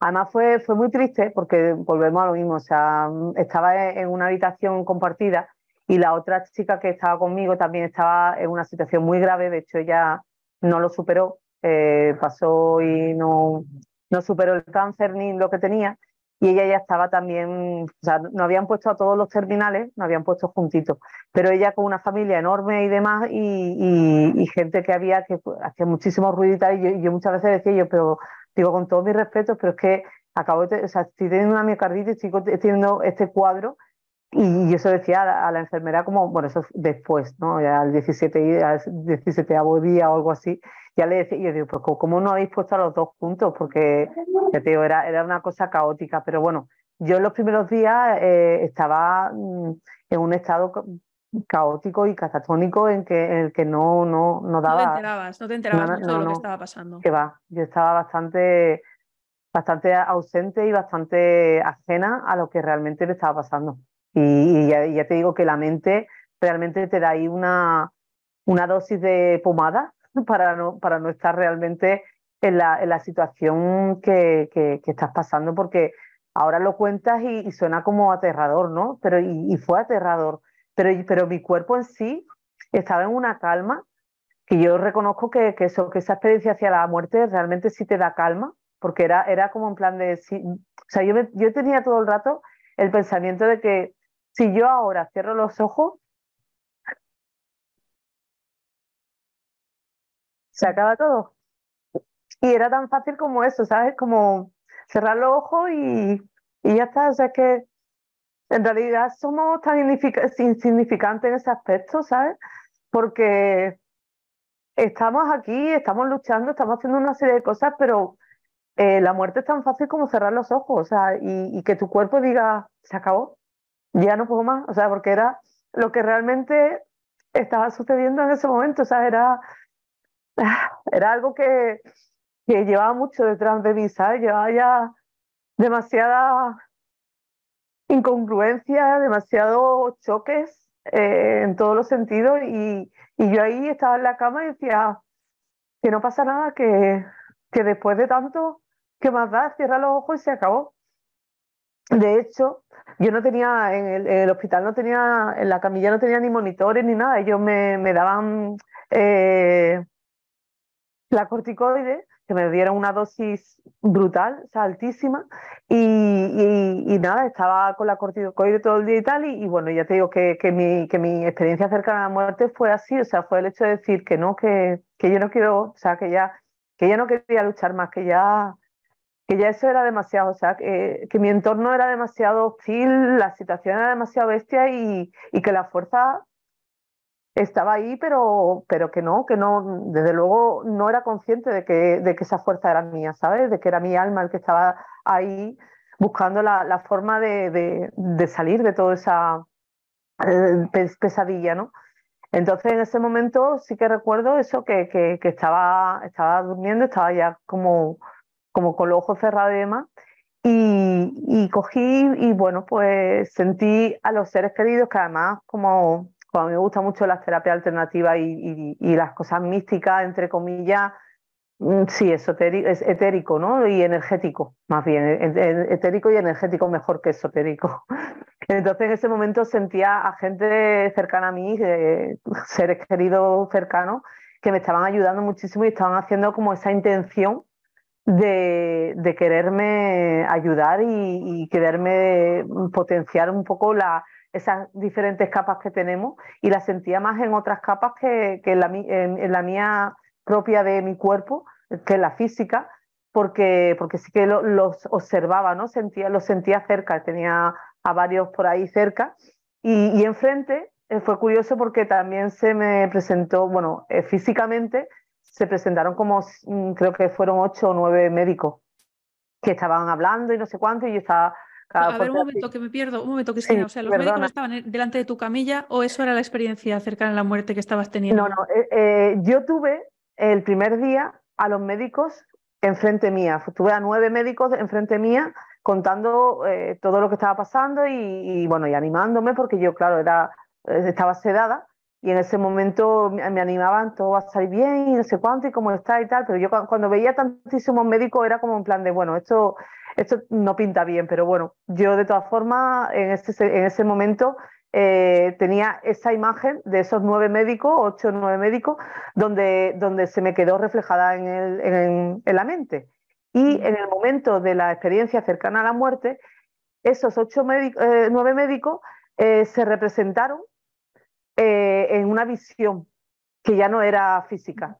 ¿Entiendes? O sea, que fue que, tenía que haber contado antes eso. Es decir, que primero, que primero estuvieron ellos y después, dentro de esta experiencia que estaba teniendo, aparecieron también estos médicos, pero que no eran ellos. Al final, por mis creencias y, y mi estilo de vida, que era pues un poco New Age, ex New Age, pues eh, en realidad lo que, se, lo que veía delante mía era a los maestros ascendidos, porque era eso, como un grupo de médicos con mucha luz y mucho, mucho color y todas esas cosas que estaban delante mía, pero yo estaba todo el tiempo observando y observando y viendo que, de todo eso había, había empezado a, utilizar el, manual del guerrero interdimensional de Manu M y había empezado a hacer la activación álmica, con lo cual me, que me ponía eh, la lucecita, o sea, la, expansión un poco de, del alma, empezaba a, me acuerdo que era una cosa chiquitita, chiquitita y, que lo demás era todo oscuro y empezaba eso como a iluminarse y a empezar a, a vislumbrar una cosa con un poquito de luz. Empezaba a asomarse y, lo iba haciendo todos los días, bueno, que, en realidad fue, fue un día lo que lo hice, ¿no? Y, eso al final pues cogí y me, y, me ayudaba un poco como para decir, bueno, de todos los consejos, de todas las cosas que me decía todo el mundo, me quedé un poco con, esa, con ese alma y con esa chispa para, para ver qué, era lo que sucedía realmente. Y al final eh, lo que sucedió fue que se iban cayendo todas las máscaras de, toda esa gente que tenía alrededor, que, eran seres queridos y que, y que ellos lo hacían con la mejor intención. Pero incluso lo más curioso fue el, consejo de sabios, es decir, los maestros ascendidos, que empezaron con toda esa luz que tenía, a apagarse, apagarse, apagarse y a oscurecerse. Y se quedó todo, todo, todo, todo se quedó en negro, se quedó oscuro, en negro. Y de pronto esa chispa que yo iba, iba ampliando, ampliando, estaba mm, dándome la capacidad de ver oscuridad y de empezar a ver, pues, eh, pues como la, película Matrix, que es lo que, es, lo que cuenta, no sé si lo cuenta la gente o no, vaya, es lo que, lo que yo experimenté, ¿no? Empecé a ver como la situación de Matrix, muy, mucha oscuridad, y, ya todo esto te lo estoy diciendo porque pasó en décimas de segundo. Pero un momento, un momento, que me pierdo. A ver, la situación de Matrix, mucha oscuridad, ¿qué quiere decir? O sea, ¿qué veías? cuando bajó, cuando bajó, eh, cuando, o sea, al tiempo que yo iba viendo a los maestros ascendidos, todo eso se iba difuminando, se iba difuminando y se iba eh, sí, difuminando. Y entonces lo que al final, eh, quedándome con mi chispa y viendo, o sea, haciendo la expansión álmica y viendo que esa situación no me convencía, al final lo que sentía era que, que, que, todo eso, todas esas capas y esos velos se iban cayendo y no había esa luz y esa sensación de, de, de, maestros ascendidos, ni de seres queridos, ni nada. No, no había, de hecho, ningún ser querido se me acercó para acompañarme. Yo sentía a los que estaban vivos los sentía que me estaban haciendo trabajos para, para mejorar mi, mi, energía. A ver, que no sé si me he explicado bien. la, cosa de, la, cosa, la cosa de la Matrix es lo que no he entendido. ¿Qué de Matrix veías? A ver, lo de la Matrix era que veía como mucho mecanismo, mucha, mucha tecnología oscura. O sea, se veían eh, como ordenadores, eh, mecánicas, o sea, como cuando en Matrix aparecían las medusas y, iban así a, buscar a, a, ellos que estaban en la una... La gente que estaba en las cápsulas. Exacto, pues eso, eso, eso fue lo que yo vi. Eso fue, ¿Viste, las cápsulas? No, ¿viste como eso? Como, robots, tecnología. exacto, robots, tecnología y, eran cosas. Luego vi, sí, era, veía caras y tal, pero no era, no era agradable, era más bien hostil, eran, eran imágenes de, de eso, de algo más feo de lo que, de lo que yo esperaba, ¿sabes?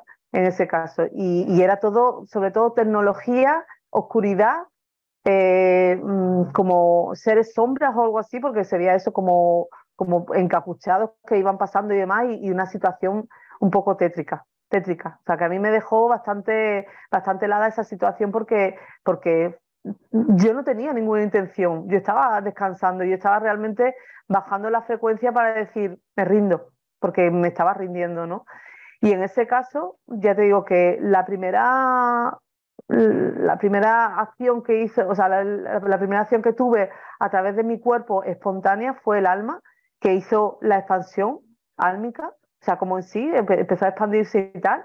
Y, y, y, luego mm, yo ya había conocido a, a Manu, lo había conocido, es decir, esto te estoy hablando de, de, un martes y yo a Manu lo había conocido un domingo eh, en una conferencia que había hecho. Con... El domingo anterior.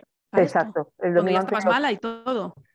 Es decir, él me había hecho una limpieza, me había limpiado, me había hecho una limpieza y demás, y fue justo ahí donde, donde realmente eh, mm, se, se, hizo la, la, experiencia cercana a la muerte. Es decir, él, eh, cuando yo lo vi el domingo, me dijo, mm, llámame un par de días para, para, para hacértelo porque acababa de venir de un congreso donde había limpiado, me parece, a yo no sé cuántas personas y el pobre estaba como diciendo, mm, no, llámame un par de días y, yo te atiendo. Pero en ese momento no, solamente nos conocimos. Me dijo que estaba hasta aquí, o sea, que estaba implantada con una red implantaria de, bueno, de todo. Y al final, pues mm, quedamos en que yo le, le avisaría y en un par de días y ya hizo la limpieza, ya, ya había hecho la limpieza. Entonces, eh, es curioso porque coincidió con una llamada de teléfono que tuvimos donde, donde, donde yo le había escrito y le había dado las gracias por, por la limpieza y todo eso, pero esa misma experiencia que tuve con él a través del teléfono eh, se dio en la misma experiencia cercana a la muerte. Es decir, yo expandía el, el, el alma y al mismo tiempo sentí como, como una, una, una línea, o sea, como un teléfono, la, el cable del teléfono. Cable. Sí, un cable se unía a, a, la experiencia que había tenido por teléfono con Manu, es decir, que estaba Manu por ahí. O sea, que él, que él había, había estado en esa conexión como algo mm, de sanación, es decir, que era parte de la sanación que me estaba haciendo. Yo no, yo ya después con él, no sé si, yo tampoco me acuerdo, o sea, recuerdo todo eso, pero, pero ya los días, sí, él, e, ese día fue cuando me hizo la limpieza, pero, pero realmente mm, mi experiencia cercana a la muerte fue, fue realmente unida a, esa, a esa experiencia y a esa limpieza. Pues déjame hacer un paréntesis porque estoy pensando que igual hay gente que está escuchándonos y no sabe quién es este Manu, ¿vale? Entonces, eh, déjame decir que eh, le entrevisté en el episodio 33 se llama Manu M, el guerrero interdimensional. Tiene un canal de YouTube que se llama El Guerrero Interdimensional. Y la entrevista que le hice se llama ¿Qué es esta realidad y qué hacemos aquí? ¿Vale? O sea que quien quiera saber más sobre él, pues puede ver esa entrevista o puede ver su canal. ¿Vale? Porque ya te digo que, hay gente que le conocerá mucho, pero habrá gente que dirá de quién habla, ¿no? Como si fuera un súper famoso Manu y. ¿vale? Encima él tampoco se, se, da como, como persona que es psíquica y que es sanador y toda esa cosa. Él no va de eso, no, es precisamente eso lo que. no, no, es divulgador, es divulgador. Él no se dedica a hacer sanaciones ni estas cosas. Exacto, de hecho no se dedica ni nada y, y, no, no, no lo explica desde ese punto de vista. O sea, la sanación la, quiere que la tengamos cada uno de nosotros, pero realmente es mm. así. O sea. Mm. Bueno, total que, a ver, todo lo que estás explicando eh, es bastante sorprendente y chocante porque, a ver, yo he visto muchas entrevistas de experiencias cercanas a la muerte porque es un tema que me interesa mucho y nunca había escuchado ninguna experiencia que fuera así, ¿no? Como, como tétrica, desagradable y que hubiera una escena y esto desapareciera y como si como si hubiera cosas que engañosas, todo esto, ¿sabes? Normalmente la gente dice que está en un lugar que se, que se está muy bien, que vienen seres queridos, que se está con mucha paz, que alguien viene y les da un mensaje, lo que sea. Mira, que tienes que volver para abajo, ya está. No, normalmente la gente cuenta algo así, ¿no? O sea que eh, la tuya es diferente a lo que yo había escuchado hasta ahora de lo que es una experiencia cercana a la muerte. Sinceramente, es una experiencia que yo lo hago con todo el, yo qué sé, con, con, con, toda la inocencia del mundo de, de, que, de, que, de que sucedió así, de que no, sí, claro. de que no puedo contar. No, por eso te digo que, que, que, no es cuestión de, no sé, o sea, que sucedió así y, y, y es una cosa que, que, dentro de todo lo que me estaba sucediendo, para mí esa parte era como, como lo, lo último que me esperaba, o sea, lo último, porque realmente mm, o sea, quieres vivir, quieres estar aquí, quieres estar bien y quieres estar sano, como todo el mundo. Entonces, eh, la parte esotérica o, bueno, no esotérica, energética y, y, de este tipo de experiencia, realmente en ese momento no la, no la tienes como algo consciente ni que la quieras. O sea, se te, se te caen muchas vendas de, de, de la parte de las creencias, se te caen muchas vendas porque en el fondo estás pasando un, un, un rato, pero, o sea, un momento horrible. Estás pasando un momento tan feo que, que, que bueno, es que no sé, o a lo mejor ese es mi caso particular. Yo no me agarraba a ningún Dios ni a, ni, a nadie, solamente estaba intentando de alguna manera entender qué es lo que estaba sucediendo en mi cuerpo. Estaba siendo más terrenal que nunca porque realmente era mi cuerpo que estaba gritando y era una situación que de lo último que me iba a esperar yo es, es que algo, algo, de este tipo me iba a suceder y además eso que también esperaba a lo mejor eso la luz, no sé qué, ángeles o, o, cualquier historia de esa, y que va, o sea, para nada. Tuvieron, ya te digo, los maestros ascendidos que no, no eran de algo que yo siguiera mucho, pero, pero realmente fue curioso porque yo creo que se, se asimilaban a, a, los médicos que estuvieron ahí, mi, mi cerebro hizo esa, esa conexión y, y, se pusieron los ascendidos así con colorines y demás, pero yo realmente al final era como, bueno, pues no sé, es que, es que era automático, no, no hubo una intención. Era todo bueno, ¿y qué sucedió entonces? Eh, llegó un momento en que volviste al cuerpo, ¿no? Claro, la, la conexión esa con, con yo lo considero, sí, con el cable de, de, de, del alma de Manu o de Manu, en ese momento eh, yo relacionaba en ese momento la, la, la experiencia con, con, con Manu y, y, y, mira que había personas, muchísimas otras personas alrededor que también estaban haciendo esos trabajos energéticos, pero por curiosidad o por casualidad, eh, la suya fue la que me llamó la atención y demás y la que conectó con mi alma pues, como para expandir y, para decir, mmm, ya está, de aquí, de aquí a, a, seguir. O sea, hubo una ayuda bastante fuerte, pero la ayuda era desde mi alma, o sea, mi alma ya estaba como diciendo, estoy preparada, ¿no?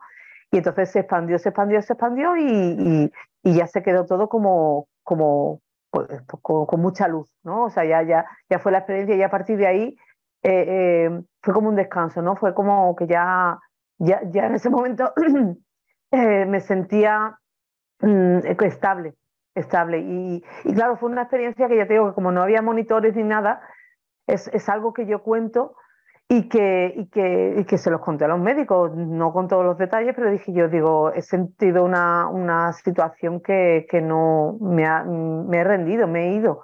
Y dice, hombre, eh, la gente suele tener eh, experiencias cercanas a la muerte y también crisis curativa, que es la que todavía están buscando que yo tenga una crisis curativa, que no la he tenido, porque a partir de ahí, pues es algo que, que, que es alucinante porque a mí empezó tú, tú volviste, dijéramos, y a partir de ahí te recuperaste. Sí, empecé a recuperarme. Eh, pues eso, pasaron los días que tuvieron que pasar y que pasar y yo y yo realmente de todo, todo lo, las pastillas y todas esas cosas que me, me, dieron y demás, yo parecía una señora de 80 años, o sea, era, increíble cómo, cómo mmm, cualquier gesto, cualquier cosa, porque esa es otra, la corticoide es la gran dañina junto con la quimio y otras cosas, la gran dañina del cuerpo porque es que te lo destroza, es, es brutal, es como, ¿por qué nos dan medicinas que nos hacen tantísimo daño? ¿Para salvarnos la vida? Sí, pero no sé, las dosis creo que, que podrían eh, tomarse de una manera un poco más, más seria para que, el, para que el, el efecto secundario sea, sea menor.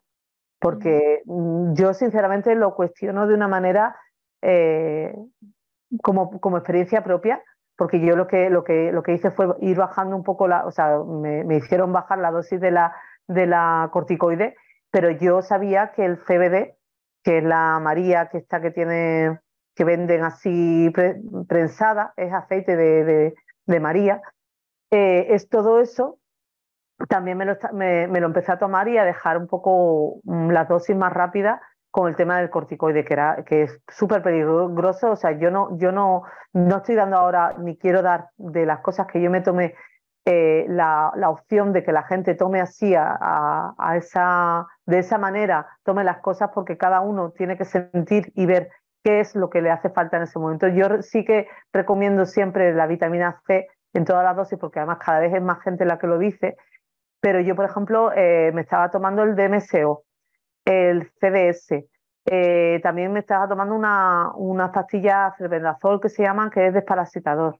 también me estaba tomando el NAC, o sea, tantísimas cosas me estaba tomando que había investigado de tantas personas que están en las redes contando, contando sus, experiencias y demás, que yo realmente mm, lo que me salvó, no, no te lo puedo decir. O sea, la versión oficial de los médicos es que una sola dosis de inmunoterapia me salvó eh, el cáncer, o sea que yo ya hoy por hoy no tengo cáncer, yo ya no tengo, eh, no, no, estoy dada de alta porque están tan sorprendidos que me, hacen cada tres meses, me hacen una revisión. Y es más, me dicen, pero tú vas a tener una crisis curativa. Y yo, mm, bueno, mm, pues nada, cuando venga la recibiremos. Eh, es que deberías de ir al psiquiatra porque se ve que mm, como que no estoy lo suficientemente mal hoy por hoy como para, para que ellos eh, vean que, he tenido una miocarditis, una, una, serie de enfermedades que me tienen que tener ahora mismo pues por los suelos y, que, lo ven raro que, yo no esté que yo esté bien hoy por hoy que lo único que tú no hiciste ningún tratamiento aparte de esa única sesión de, inmunoterapia después de la miocarditis y la experiencia cercana a la muerte no hiciste ningún tratamiento más de los médicos o sea aparte de las pastillas que te daban que era para el dolor y todo eso por eso te digo eh, que no hiciste más para el cáncer o contra el cáncer. Ah, no, no. Eh, y te desaparecieron las metástasis que tenías en el, en el páncreas, el bazo y el ah, hígado. ¿Eso desapareció? Sí, sí. Desapareció y, y nada, siguen investigando, o sea, siguen investigando. Es que para, para ellos, y oye, y yo te digo que está aquí uno a uno, ¿vale? Porque si quieren ellos creer que hace tres años me dieron una, una sola sesión de inmunoterapia y que hoy por hoy eso me ha curado el cáncer, pues... Vale, eh, pero entonces, ¿e-, ¿eso es posible? Quiero decir, ¿cuántas sesiones de inmunoterapia estaban previstas? Que entiendo que lo pararon porque te pasó eso de la miocarditis, pero ¿cuántas estaban previstas? Y también si hay más casos de personas que con una sola sesión se curen de un cáncer metastásico. Eso hay que verlo, ¿no? ¿Es posible o no? No, pues no digo si lo has preguntado, ¿no? O sea, ¿realmente es posible eso que dicen ellos de que con una sola sesión eh, no, eh, ellos directamente, porque además luego han tenido muchos casos, porque ha habido muchos, muchísimos casos detrás mía, de cáncer y cáncer de mama, por ejemplo, que conozco de una persona cercana que, ha tenido un cáncer de mama y tal, me decían, no, si lo que pasa ahora es que eh, te meten en el ensayo clínico este y tal, y dice, no, pero te hacen pruebas del corazón, no vaya a ser que vayas a crear un miocarditis. ah, ah, sí. Digo, aquí está la conejillo de India que sí que, que sí que te puede dar miocarditis, con lo cual ellos seguramente habrán tratado a través de mm, ese experimento y esa experiencia, habrán tratado de, bajar la dosis o de hacer algo que, pues bueno, mm, se cargaron a una persona que, realmente tenía el sistema inmune alto. Que es que eso es lo que, lo que yo realmente creo que no supieron ver. Y yo se, lo digo muchas veces cuando voy allí a las revisiones, digo, creo que aquello, aparte de, de todo el sistema inmune que me atacara, no, no, el protocolo no está bien hecho porque yo tenía el sistema inmune alto.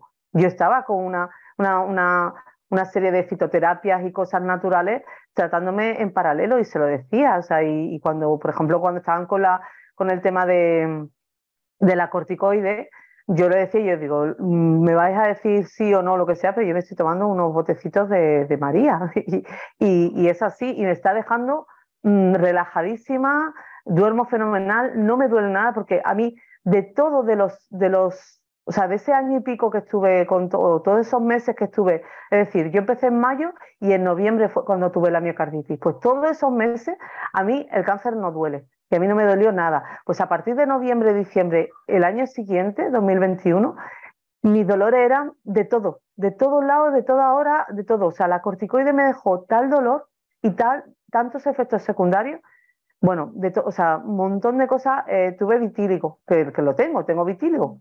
Eh, tengo vitíligo, tengo hipotiroidismo, tengo el colesterol alto y bueno, y un montón de, efectos secundarios de la corticoide y de la, pues ya, ya llámanlo como, es que ya le puedes poner el nombre que te dé la gana, pero que, que los efectos secundarios al final eran como diciendo, eh, te has tomado una sesión de inmunoterapia y después te han ido dando una serie de cosas que en vez de mejorar has ido a peor. Y, lo, único que dices es que, ah, pero te has curado el cáncer. No, señores, no. Yo creo que el cáncer realmente se curan con otra, otras, otra, otro tipo de, de, de, de, o sea, de, perdona, de, de, abordaje o de tratamiento. sí, de tratamiento, perdona, que no me salía, de tratamiento, ¿sabes? Que, que, que te den otros tratamientos que al final no, no vayan, sobre todo es el tema del protocolo, 150.000 personas, pero ¿y el resto? ¿Y el o sea, 150.000 personas se habían curado con eso, pero no te decían cuántas habían uh, participado. sí, ahí va, o sea, a cuánta gente le habían testado, eso no, no te lo dicen. Y aparte que eso, que es que es el hecho de decir, no, tú eres única, en ese momento eres individual, única, y sé que somos muchísimos seres en este mundo y que no van a, a ir individualmente uno por uno, pero vuelvo a lo mismo, la prevención es, es lo, primordial. Hoy por hoy cuesta muchísimo trabajo porque además eh, en ese momento yo era vegana, ahora no lo soy. Eh, en ese momento yo no quería comer nada, o sea, que no quería comer nada, es que estaba, me daba miedo que comer, porque no sabía qué era lo que, lo que podía o no podía comer para alimentar algo que intuitivamente, y a partir de la, de la experiencia cercana a la muerte, he empezado a tener unas capacidades con lo cual ya mi intuición se ha desarrollado a unos niveles que ahora siento qué es lo que tengo que comer y qué es lo que no, qué es lo que me pide mi cuerpo y qué es lo que no. Y, sobre todo la, desparasitación, que es tan importante hoy por hoy, que es una desprogramación para muchísimas cosas. Al final todo eso te, ayuda a desprogramar y a, sentir que, que te sientas, que te escuche y que sepas que lo de toda la vida funciona muy bien y que la medicina funciona bien para momentos muy concisos. Muy concisos y muy, muy, para, te cortan un brazo, pues en ese momento, porque vamos a ver, que yo realmente soy de las que pienso en la edad media o, cuando la medicina no estaba tan avanzada como ahora, te cortaban una pierna, te, te desangrabas y, ahí te queda. Y, la, y, es lo que dicen siempre, el, el nivel de, de edad a la hora de, morir ha subido, ¿no? Pero, pero la esperanza de vida. La esperanza de vida, gracias. Mm. que, que, ha subido, ¿no? Entonces, eh, eh, realmente ese tipo de cosas eh, tiene que servir para algunas cosas, para, para el tema de los hospitales y la medicina y todo eso, pero para otras cosas no, no, no funciona. Mm. O sea que los médicos se, o sea, dicen que sí, que es posible, que con una, o sea, el argumento que dan o lo que ellos creen es que sí, que te curaste por esa única sesión de inmunoterapia, aunque te dio la miocarditis y casi te vas, mm. pero que, fue eso, ¿no? Pero hay más casos de gente que con solo una sesión eh, se curara. Eh, que, yo, que yo sepa, no, desde luego por aquí, por mi ciudad y por, y por el hospital y, y que me hayan contado, porque además yo hablo mucho con, con mis oncólogas y demás, y, vaya que, que, en este caso, mm, ya te digo que el trato es como respetuoso hacia, hacia una cosa que ellos quieren hacer y que, y que realmente están haciendo con toda la buena fe del mundo, ¿entiendes? Yo eso nunca lo voy a, negar y demás, pero, pero es lo participativo que es el, el, feedback de una persona cuando, cuando realmente lo está padeciendo, ¿sabes? El hecho de que en mi caso estoy hablando de, de mi situación, de lo que sentía, de lo que vivía y, que, y que en, ese, en el caso de la miocarditis no se me escuchaba. O sea, fueron cinco días los que estuve con, con ataques de, al corazón y con, y con, ¿sabes? Con amagos de infarto y con una situación. Y es que, pero lo más gracioso de todo esto es que todo esto lo he ido yo averiguando después a través de, de información de, de internet y demás, porque siguen sin darte toda la información. Y hoy, hoy por hoy, después de tres años, cuando ya la situación eh, pues se, se, habla de una manera normal, me van diciendo, dice, no, es que tú tuviste una situación muy grave, muy grave, o sea, lo tuyo fue de, una situación que no, no, no, no, no, ha sucedido, o sea, no, no, te lo cuentan como, ay, tenemos, bueno, en ese momento me dijeron que era mi caso y otro aquí en España, ¿vale? Otro caso de miocarditis y el mío. Ese, eso, sí, recuerdo que en ese momento sí me lo dijeron, había tenido ese caso, pero ya después eh, la, complejidad y, lo que sucedió en mí no, no había sucedido anteriormente. Y es más, yo escucho a gente que, que por desgracia están con cáncer de pecho y demás y están comentando y tal, y, ya te digo, le preparan de manera de hacer, le dicen de andar, de hacer deporte suave y cosas así para que el tema del corazón esté bien. Que yo no sé, mi corazón estaba como estaba, o sea, yo creo que, que, más no podía dar por de sí porque, porque aguantó todo lo, lo, lo, que pudo y más. En cinco ¿Y ahora días. ¿Cómo estás? ¿Y ahora cómo estás del corazón? ¿Se recuperó eso? Pues eh, tengo una revisión ahora en, julio. Tengo una revisión en julio para porque me sigan haciendo, porque, bueno, esa es otra.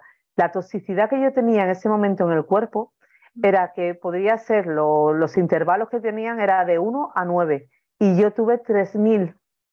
Es decir, si el intervalo era de 1 a 9 en toxicidad en el cuerpo, yo los vi a 3000.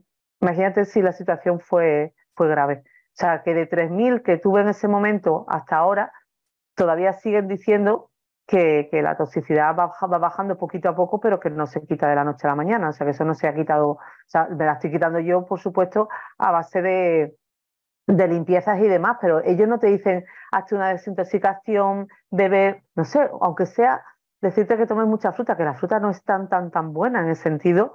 No quiero decir ninguna locura y además ya te digo que todo esto es mi experiencia. Yo no estoy dando aquí lecciones a nadie, a nadie, con respecto a qué tiene o qué no tiene que tomar, pero, que tomar. Pero sí el hecho de que el azúcar en la, fruta también es algo que no es tan, tan, tan sano. Y te van diciendo en según qué medios que cinco piezas al día, que no sé cuánto, que no sé qué. O vamos a intentar dejar de, de vender la situación como algo que es así, o sea, eh, se tiran años en los que dicen, el huevo es malísimo, sube el colesterol, no sé cuánto. Entonces, toda esa sobreinformación es tan dañina, tan dañina, que, en el momento que te toca a ti jugar en, en, en, la liga alta, ¿sabes? La de o juegas o game over, cuando llegas ahí es como, ¿y ahora qué tomo? ¿Tomo fruta? ¿No tomo fruta? ¿Tomo carne? O sea, eso es lo que a mí hoy por hoy me está dando toda la, sensación de decir, quiero aprender más de eso. O sea, de hecho me dedico a experimentar, bueno, a experimentar no, a, aprender muchísimo sobre la medicina alternativa, sobre, sobre muchísimas cosas, eh, complementos, suplementos y, naturales que, te, que te ayudan muchísimo a tu día a día y que realmente es eso lo que al final quieres hacer. Quieres que todo eso te lleve a, a, entender y, parte de eso también la intuición y la capacidad, porque pues en parte lo que me sucedió a través de, la experiencia cercana a la muerte fue que... Cuéntanos esto, que, ya sé que ha quedado ahí en el aire, pero cuéntanos esto de que empezaste a tener capacidades, una sensibilidad especial. ¿Qué, es lo que pasó? A partir de ahí, bueno, yo ya estaba ya en contacto con, con Manu, con el guerrero interdimensional, para, para, para, poder ir a sus talleres, leerme el libro, o sea, yo me, me metí de, pleno en todo eso. Eso fue después, eso fue después cuando, de tu experiencia cercana a la muerte. O sea, antes solo le habías conocido un día. Sí, sí, sí, o sea, fue, lo vi, lo vi en, lo había visto en, en un congreso que, que hicieron Jacono y Frank en Torremolino, en el 2020. Sí, lo hicieron Fran Parejo, sí. Eh, en, el 2020, en Torremolinos, hicieron un congreso Jaconor y, y Fran Parejo. Y él, pues, se comentó, hizo una, un, comentario, comentó algo y demás. Y, o sea, Manu no participaba en el congreso, estaba ahí con sus amigos y ya está. Sí, sí, sí, él, estuvo allí como participante, como uno más, y, yo ahí nada más que, o sea, solamente lo vi, pero no, no me, ni me había fijado en editar. Luego, luego después fue cuando, cuando ya parece ser que hubo otro congreso aquí en Málaga, que yo tampoco fui, bueno, yo es que no es que no, no fuese, es que no podía, es que yo realmente estaba en ese momento con fiebre y demás, y, recuerdo un amigo mío que compañero de, trabajo que, me dijo, mira, van a hacer un congreso aquí en Málaga y tal. Y yo, mira, yo no, no estoy, me encuentro fatal. Y dice, pero a ver si puedes contactar con ellos y, conoces a Manu y así a lo mejor te puede, te puede ayudar con algo y tal. Efectivamente, fueron allí a comer ellos y tal. y yo le llamé y dije, yo mira, a comer no puedo y yo me paso después y de verdad que fue un hilo súper fino, o sea, lo que es el plan primordial que, que, llama, porque fue un hilo súper fino que me llevó a que ya después de comer y casi, casi cuando ya se iba, me acerqué yo, eh, mi amigo cogió y, o sea, nos presentó y demás, y yo decía yo, y yo creo que mi cara era el espejo del alma, o sea, mi cara era como en plan de que no puedo más, y él, el pobre, se había hecho, pues ya te digo, un montón de limpiezas que había hecho a todo el grupo de, de, la conferencia, de que había hecho el congreso de Fran Parejo y, de él, pues, y que al final, pues, pues imagínate que ese día no podía, pero tuvo la, generosidad de decirme, eh, escríbeme un par de días y yo, te, lo miro. Entonces, ya te digo que fue todo como en paralelo y a partir de ahí ya, ya le, le dije que iba mejor, claro, yo imagino que para él el hecho de que yo estaba en el hospital y le he dicho, ¿sabes que al día siguiente ingresé en el hospital, o sea, eso, eso le comenté y tal, y, y, se quedó, me imagino que se quedaría a cuadro, no sé. La cuestión es que eh, todo eso al final eh, me, me prestó, o sea, presté mucho interés en, en, lo de los talleres y tal, que ya le había comentado algo de que, del tema de los talleres, y ya empecé pues a, a interesarme, y además que él tenía un, un grupo bueno de, de, de gente que, que que, estábamos con ellos con él en los talleres y demás y, que íbamos aprendiendo estas cosas, pero, pero en, particular en mi caso era eso, muchas capacidades a la hora de hacer la, visión remota y todas esas cosas fue como, como mucho más fácil en el sentido de que, de que lo entendía todo, era como estoy aquí para esto, o sea, para, para entender estas cosas, para hacerlo, y bueno, y, aún así todo, eh, también he de decir que, que mi parte física y mi parte mental estaban destrozadas, es decir, que, que él cuando habla en el manual y en el libro de, cómo hacer las cosas, mm, de verdad que tienes que ir paso a paso, una por una, haciendo las cosas. Yo, yo lo iba haciendo y, ya teniendo esas capacidades que estaba empezando a tener, me sentía como la piel se me caía a trozos, o sea, se me caía la piel a guijarros, se me caía de, la situación que iba viviendo, de los arcontes, de, de, todo, de todo el bicherío y de todas esas cosas que iba sintiendo y viendo, y pesadillas, voces, eh, casos de poltergeist y cosas rarísimas que me iban sucediendo que al final era como en plan de esto, esto, esto no es, no es para, para tomárselo a broma, o sea, esto es serio.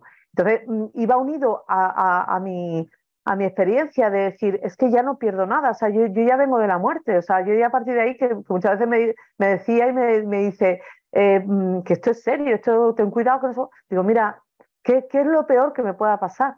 Si yo ya vengo de donde vengo, es que no, le tengo miedo a esas cosas. Yo, ya hoy por hoy estoy aquí plantándome a, hablar de estas cosas y tal, porque no le tengo miedo a nada, en el sentido de que, de que, de que realmente estamos pasando una época, estamos en una lucha donde la humanidad se va, se va al garete porque es que mm, no estamos trabajando lo suficiente, no estamos dando la, suficiente, eh, suficientemente el callo para, para, para ponernos, ponernos, imponernos y, saber que, que, esto, que esto es serio, que es una cosa seria y que hay que prepararse físicamente, que hay que prepararse mentalmente, que hay una serie de cosas que están sucediendo que son muy injustas y que es tan sencillo como que nos pongamos todos de acuerdo y salgamos a la calle. Y eso es inviable porque se lo han currado muy bien. Han hecho que nos dividamos, que, que, seamos totalmente eh, ajenos los unos al otro y no, y no trabajemos en grupo que es, una, es lo más triste. Así que por ahí. O sea, que, que se te, e, en la experiencia cercana a la muerte se te despertaron esas capacidades, pero tú luego has estado aprendiendo con mano y has estado haciendo todo este trabajo que entiendo que también ha ayudado a que te recuperaras, ¿no? Porque todo era trabajo energético, limpieza energética, todo esto.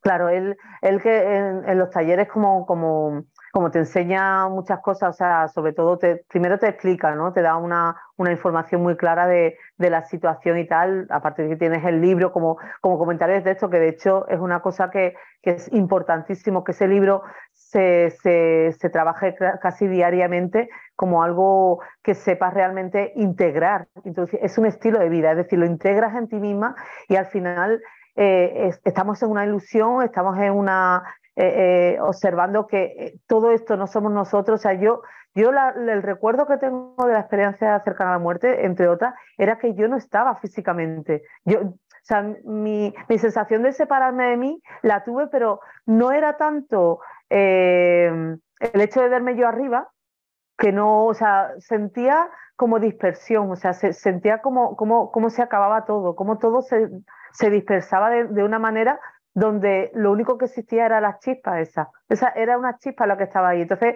no sé de qué manera lo, pudo suceder en mi caso o cómo estaba mi programado mi mente, que yo rompí con varias, series de cosas que, que, otra gente la tiene como experiencia y que en mi caso realmente se rompió. O sea, fue la, eh, eh, la sensación de, de, ver, ver, ver, pero era como más profundo, más profundo, quiero más. O sea, era una intriga por querer llegar hasta el final que, que, sinceramente se dio desde, desde, ese punto de vista algo diferente. O sea, es, es ajeno a lo que normalmente la gente tiene tiene como experiencia cercana a la muerte, pero yo no, yo no me vi separarme. Luego sí me vi, después estando en el hospital y tal, se me veía y, y, bueno, y de hecho lo hacía un poco yo, ¿sabes?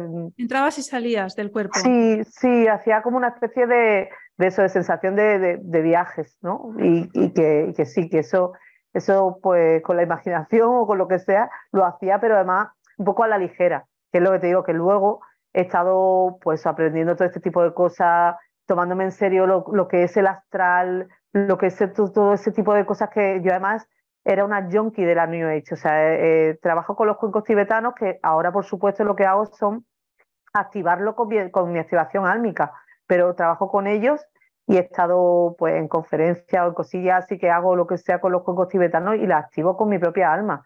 Antiguamente esos cuencos hacían vídeos o lo que sea y se, sabían, salían orbes y cosas así que, que, que en el fondo sí. En, en los vídeos era... salían orbes, se veían. Sí, en la foto y todo eso, sí, sí, o sea, era, brutal. Y además que mmm, recuerdo que me parece fue en el taller, eh, le pregunté yo a, a Manu y yo, oye, ¿y si salen la, los orbes, sabes? Mm, ingenua e inocente de mí, que yo pensaba, yo digo, esos son lucecitas de angelito y cosas así. No, eran bicharracos que estaban alrededor mía ahí haciendo todo lo más grande. Porque además recuerdo también a nivel eh, pues etérico o a nivel espiritual, por llamarlo de alguna manera, que el día que, que me ingresaron, o sea, eh, no, el día que empecé a tener los síntomas, el día que peor, peor me sentía, había tenido una, una charla o una, una, conferencia con otra persona así, personajillo más o menos conocido, que también hacía cosas etéricas y demás, pero volvíamos a lo mismo, estaba, estaba una red implantaria a una, a, un, a, una serie de cosas, a un egregor, a algo que lo único que te hacía era mmm, ponerte peor. Y la coincidencia, yo no digo que fuese, que fuese ella, porque ella tampoco fue, fui yo la que, la que, la que acepté ese contrato y la que tomé la decisión de eso, con lo cual ese día que estaba yo con los cuencos y haciendo esa entrevista fue cuando, cuando caí y empecé al día siguiente con la fiebre, los vómitos y, y estaba agotada había hecho tres vídeos con ella y, y, estaba agotada, no, no podía, no podía, o sea, fue a partir de ahí que, entonces claro, luego eh, vas, vas haciendo esa, esa, esa unión de, de, la parte física, la parte mental, la parte coherente y lógica del cáncer y demás, pero y, y de tu tratamiento y de tu enfermedad, que eso es lo más físico que puedes tener, pero esas, esas otras capas también estaban por ahí intentando unificarse, ¿sabes? Porque, bueno, en ese momento estaban como las maracas de Machín, pero, pero, pero estaban un poquito como volviendo a, ahora, hoy por hoy, estoy como, como viendo aquella época, como diciendo, es que estaba intentándose todo unificar, ¿no? A partir de, de todo este taller, de todo, de todo lo que he aprendido con, con Manu y con el taller suyo y demás, a unificarse con todo lo que cuenta él, sobre todo, porque habla mucho de eso de unificarnos, ¿no? Y, y de ser todo uno. Y en ese momento yo sé que estaba mi mente por un lado, mi, mi cabeza, o sea, mi, mi alma por otro y mi físico por otro totalmente diferente. Y era como, agarro el físico, venga, vamos a intentar. Agarro el alma, mmm, que va a estar por ahí. Agarro la mente, mmm, bueno, días mejores, días peores, y, y es, es, un puro caos. O sea, y, y, eso es lo que más se está dando en la sociedad. El hecho de que estamos totalmente disociados. Entonces. ¿Qué es lo que tú percibes ahora desde que tuviste la experiencia cercana a la muerte? ¿Qué, qué, está, qué son estas intuiciones o qué es lo que percibes? Mira, yo, yo realmente eh, es, una, es una situación bastante curiosa porque, porque mmm, siento, ahora mismo lo que hago es sentir sobre todo y ante todo siento muchísimo las cosas. Entonces eh, me protejo, porque es otra de las cosas que, que tienes que hacer también para, para, hacer una especie de empoderamiento, ¿no? O sea, te empoderas de tal manera que cada vez eres más el alma y siendo el alma eh, es, contradictorio porque parece que no, no deberías de protegerte, pero esa protección es porque mm, es como equilibrarlo, es decir, conforme más te, te unes a tu alma, menos protección tienes que tener en ti mismo, pero sí para circunstancias que van sucediendo y que cada vez son eh, como más fuertes, ¿no? vamos subiendo de nivel a situaciones cada vez más, mm, más serias en el sentido de que, pues eso, vas, vas experimentando situaciones de, de eh, ovnis o aliens o cosas así. Entonces yo... ¿Eso eh, experimentas? Sí. sí.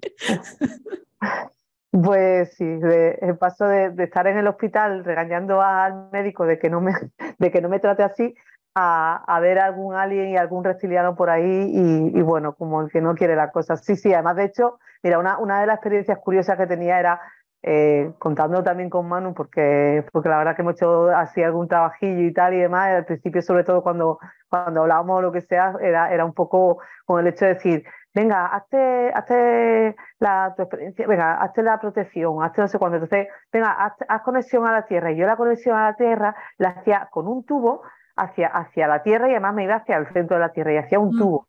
Bueno, yo en ese momento sentía como por el tubo salía algo que era pues como una especie de, pues eso, serpiente, lagarto, llámalo como te quieras, pero salía y se me ponían aquí y yo era como en plan de, wow, pero ¿esto qué es?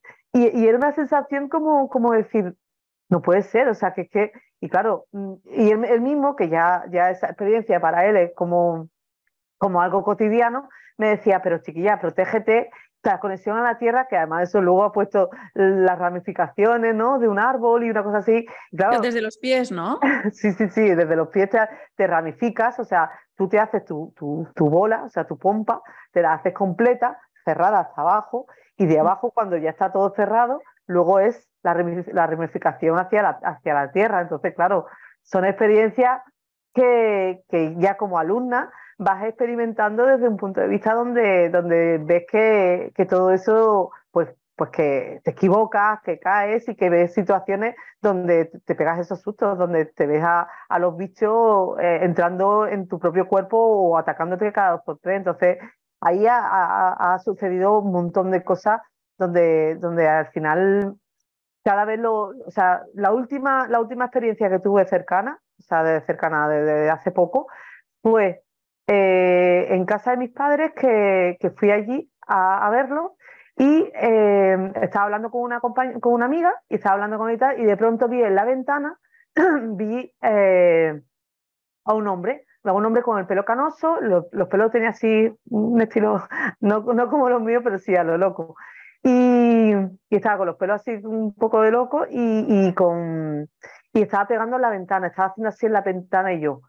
Y me quedé como diciéndole, mm, digo, qué fuerte, pero ¿sabes lo que pasó? No le dije nada a la, a la, a la amiga porque en ese momento eh, lo que sucedió fue que, que, que vi como esa, esa misma imagen que estaba en la ventana me quedé así y, como que vino, sintió que yo lo estaba viendo y como que se acercó hacia mí como diciendo, quiero salir de aquí, quiero salir de aquí. yo, pero ¿qué?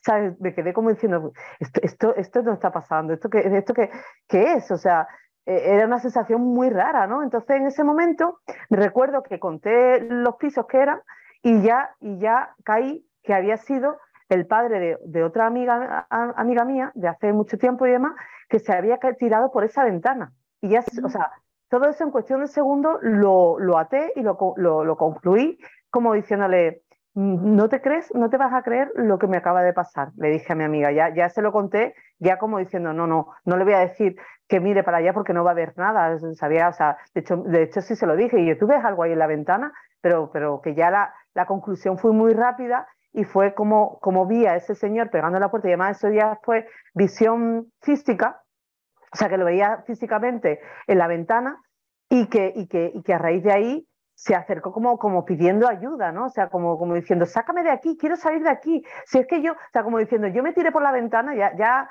ya luego tuvimos casi una conversación, aunque yo me protegía y demás, ya tuvimos casi una conversación porque era como diciendo, si yo me tiré de por la ventana porque yo no quería estar aquí encerrado, porque fue un señor que también se murió de cáncer, se tiró por la ventana y, claro, el pobre hombre lo que quería era eh, olvidarse de todo esto. Y lo que hizo fue encerrarse en ese, en esa, en ese eh, piso, que ya ese piso se vendió y tal, y sigue ahí.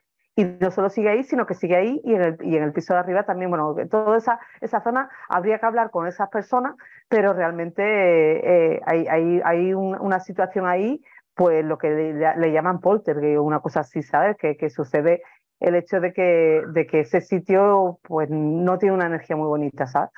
Entonces, luego lo, se lo comenté a Manu y tal y le hice una foto a, aquella zona y me dijo, me, lo confirmó, vaya, me dijo, sí, sí, aquello y me dijo eso, dice, la planta de arriba. Pero yo, yo la, o sea, la, la, visión de ese señor no había sido aquí dentro de mi imaginación, ya, ya lo vi realmente.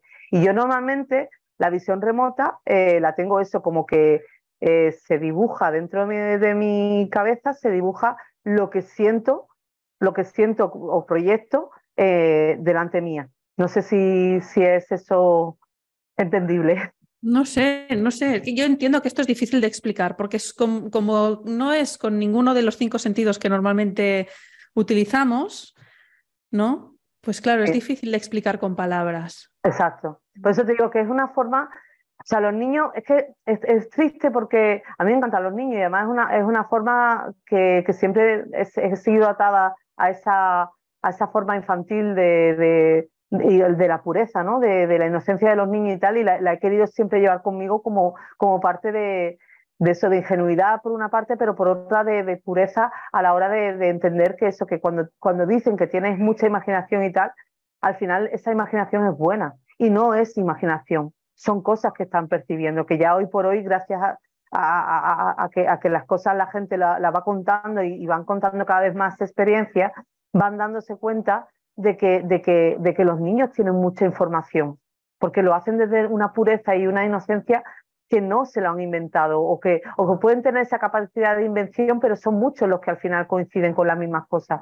Convivir experiencias eh, de pesadillas, tener miedo a la oscuridad, eh, pues es, eso que al final se, se, te queda incrustado en tu cerebro como algo, como una creencia y como una situación que dices tú, eh, ¿era mi imaginación? ¿Eran películas de miedo? ¿Qué era? No, hombre, estaba todo relacionado y además, de hecho, está, está hecho de tal manera que pasemos miedo para no entender qué hay detrás de ese miedo, que, que es una de, de las cosas principales que se, que se debería de, explicar a los niños y a la gente. Cuando tú tienes miedo, ahí es donde está la, la, fortaleza, ahí es donde tienes que desminuzarlo, deshacerlo, mm, entenderlo, porque cuando la mente lo entiende, yo, yo era una persona que no, que no podía dormir a oscura, ni podía dormir sola.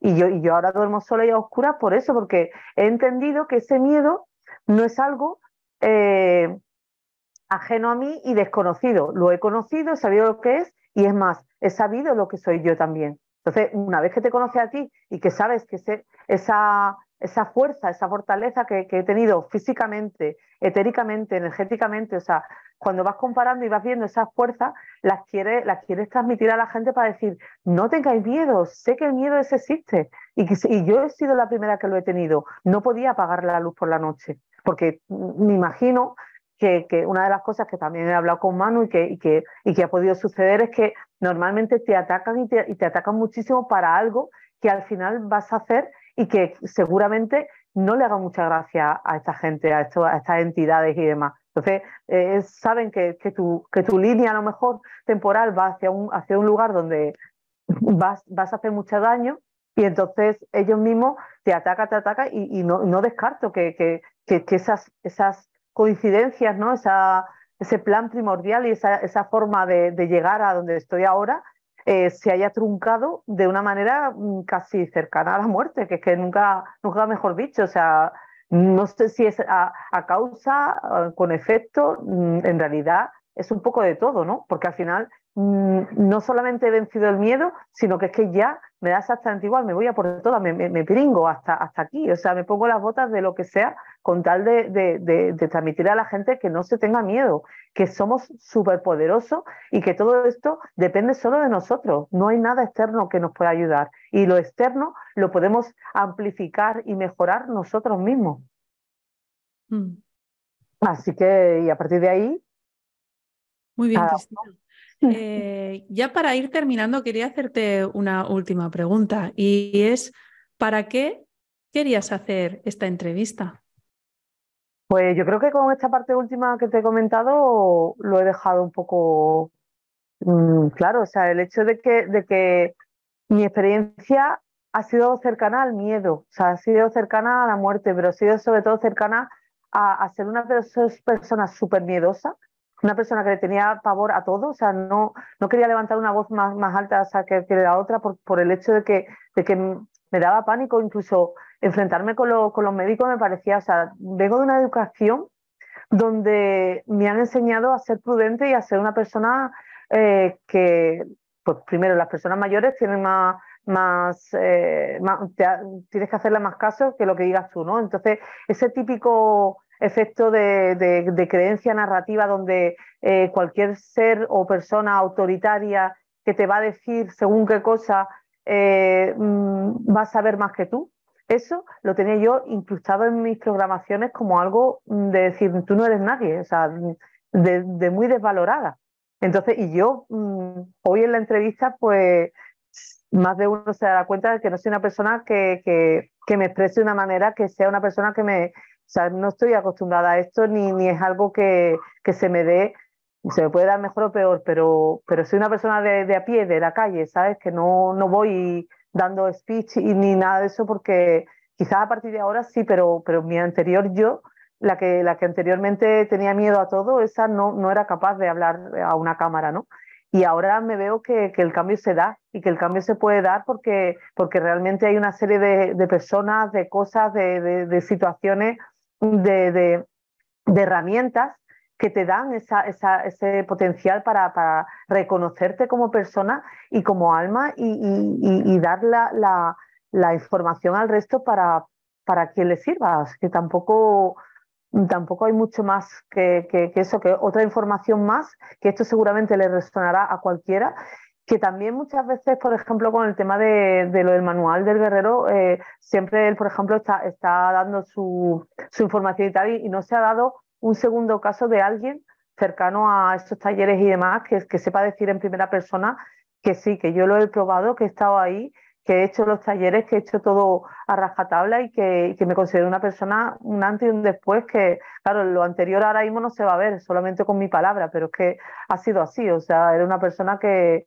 muy tímida, muy, muy falta de confianza para hablar con la gente y, con, y sobre todo con los médicos en su momento, y que ahí salió una fuerza mm, que, que ahora, mm, más que, más que nunca, se, se ha seguido empoderando y se ha confirmado con el hecho de saber que estoy en mi alma, en mi centro y, y, en, y en mí, que, que, es, que es lo único que importa para, para casi todos nosotros. ¿eh? Pero bueno, la fuerza ya te empezó a salir desde el principio con los médicos, porque tú ya dijiste, bueno, bueno, bueno, ya no, ya no tenías claro ni, ni, ni, si querías que te operaran del melanoma. Ya lo cuestionabas todo, o sea que aunque para ti los médicos fueran una autoridad y tenías esa creencia de que hay que respetar al que sabe más y todo eso, como si estuvieran por encima de ti, de buen principio ahí ya salió tu guerrera, ¿eh? Ya dijiste, espera, espera, que aquí estoy yo, yo también tengo algo, que decir. Pues mira, eso fue, una de las cosas que, me, que también Manu me lo, me lo comentó y que, que, detrás de toda esa apariencia de niña, pues ya te digo que era, era como muy modosita, muy dulce, muy así tal y y sí, y sacaba, pero la sacaba, pero luego la, volvía a esconder, ¿sabes? Escondía mucho el tema de, coger y, y, creer que eso era la, el estado natural de mí misma, ¿sabes? Eh, mi estado natural era así, de guerrera, ¿no? Y que, y que lo hacía en ese momento, pero es que es verdad, o sea, tuve que tener una, una cosa, creo que en realidad casi todos los seres humanos al final tienen que tener un límite o estar en un precipicio para darse cuenta de que al final esas cosas son las que más te enseñan. Y sí, es cierto, o sea, yo, yo en, sí he, estado sacando una, un, potencial y había una materia prima muy buena, pero, pero realmente eso añadido a, que las capacidades la podía haber utilizado en unas cosas que me, hubiera, me, me, hubieran vuelto a enganchar a, a, esa red implantaria y ese tipo de cosas y tal, y hubiese sido a lo mejor,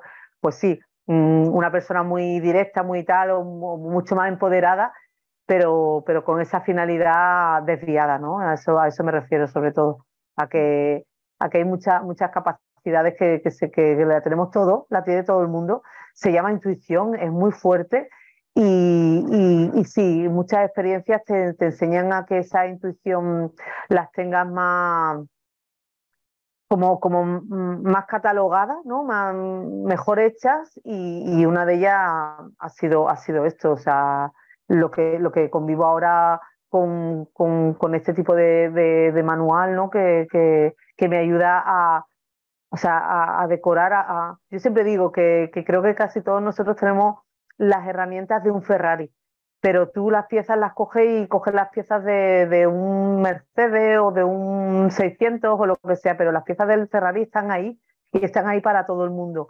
Entonces, mm, sí que es verdad que a la hora de decidir las cosas depende de uno mismo eh, coger las piezas del Ferrari, que a veces te vas a equivocar y vas a coger pues otra pieza que, que sea de, del Mercedes, pero no te das cuenta de que detrás de toda esa de todas esas piezas existe el Ferrari que es el 100%, o sea, ese ya es el, por poner un ejemplo de lo, de lo, de lo más bueno, ¿no? De lo que somos realmente el ser humano. Entonces, ahí es donde me refiero que las herramientas del manual y de, y de Manu me han ayudado mucho a, a, no volver a coger otra vez las piezas de, del, del, Mercedes o del 600 o de lo que sea, ¿sabes? Ha sido como en plan de, venga, no, pero colócalo bien. Entonces, he estructurado y he, colocado las cosas desde ahora desde un punto diferente, ¿no? Entonces, por ahí hay mucho agradecimiento, de verdad, ¿eh? Y, y por otro lado, también a mí misma de decir, Jolín, te has querido quedar por aquí y la verdad que enhorabuena, ¿no? Así que... Desde luego, desde luego. Mm. ¿Hay algo más que quieras decir antes de que nos despidamos? Algo que digas, mira, quería comentar esto y aunque Sandra no me lo haya preguntado, lo quiero decir.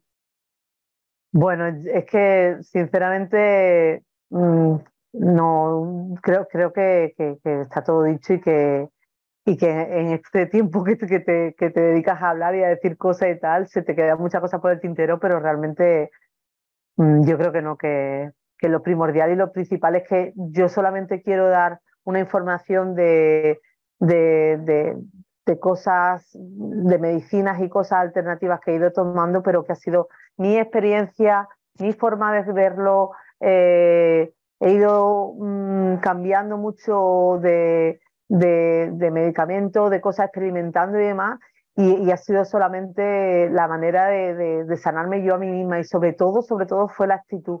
Entonces, es para hacerte un resumen, porque creo que lo hemos mm. contado todo y que, que se ha quedado todo muy bien explicadito. Muy bien, Cristina. Y si alguien quiere contactar contigo, ¿dónde lo puede hacer? Pues mi, mi página oficial así o, mi marca de agua, ¿no? Que le llamo mucho últimamente, mi marca así es Pantala Crisado, que lo tengo en Instagram y a partir de ahí estoy intentando, pues eso, juntar todo, todo lo que experimenté yo como experiencia, más lo que sigo experimentando a la hora de la desparasitación, de a la hora de alimentarse, a la hora de, de, recurrir a, las enfermedades, eh, o sea, a la, perdón, a los medicamentos, una vez que tienes una enfermedad, a recurrir a, medicamentos alternativos en paralelo a, los que te vaya dando los médicos, pero sobre todo la prevención. Eh, mm, pienso hacer eso, pues algunos talleres, algunas cosas y demás para, para poder, o por lo menos mm, dar esa información a la gente para que a través de mi experiencia y de que ya te digo, de todos los achaques, enfermedades, todo tipo de cosas que, he podido experimentar y que me han dado como, como la capacidad primordial, ¿sabe? La principal de decir, a través de mis enfermedades voy a dar eh, mm, la solución de, cosas que a mí me han funcionado y que me han hecho a través del tiempo creer eh, en, cosas naturales para, para, prevenir y para estar hoy en día pues como estoy, que, que estoy 100% bien, o sea, dentro de todo lo que ha sucedido y demás, es una cosa, yo soy azafata de vuelo y evidentemente eh, no puedo volar ahora mismo. O sea, ahora estás de baja, ¿no? ¿De baja o, de, tienes incapacidad? O incapacidad, incapacidad, sí.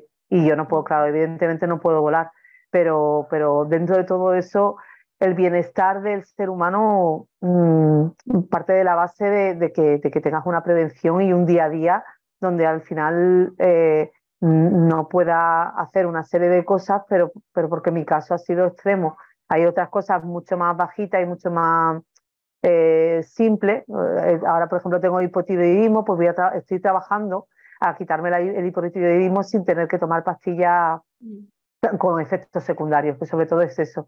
Así que más o menos esa, esa es la finalidad que, tengo ahora, que, quiero empezar a, tomarme en serio para poder comunicarle a la gente y que, y que pueda ayudar, sobre todo poder ayudar a más gente que, que se, sienta en sintonía conmigo a, que esto le resuena y, le parece que es lógico. Simplemente es eso, vaya. Muy bien. Ah, Pantala Crisado. Yo de todos modos lo pondré debajo Recuerdo a los que nos escuchan, a los que nos ven, que siempre debajo de los vídeos pongo los enlaces de donde se pueden contar al invitado, de los libros, por ejemplo, este del Manual del Guerrero Interdimensional, pondré el enlace también por aquí debajo. Lo digo porque a veces me preguntan, ¿y cómo puedo contactar con la persona? ¿No se ha entendido bien lo que ha dicho? Bueno, pues debajo en la descripción, normalmente, de todos los sitios, si es, si es un sitio donde lo he subido yo, luego hay gente que republica los vídeos y entonces ya no sé lo que ponen debajo, pero si es donde yo lo publico, eh, debajo siempre hay los enlaces de los recursos que se han mencionado, de cómo contactar con el invitado y todo esto, ¿vale? Mira, una cosita que sí que me has preguntado si se me había pasado algo y sí que, sí que es cierto y, es, bueno, es una cosa bastante curiosa que pasó y fue que una de las cosas que me comentó pues Manu fue el que me, me, animó a hacerlo y tal, era escribir un libro sobre, sobre la experiencia que ha pasado, ¿no? Entonces realmente, pues, pues oye, yo tengo otras capacidades y la de escribir y la, y, la de hablar, pues la tengo ahí como en segundo plano, ¿no?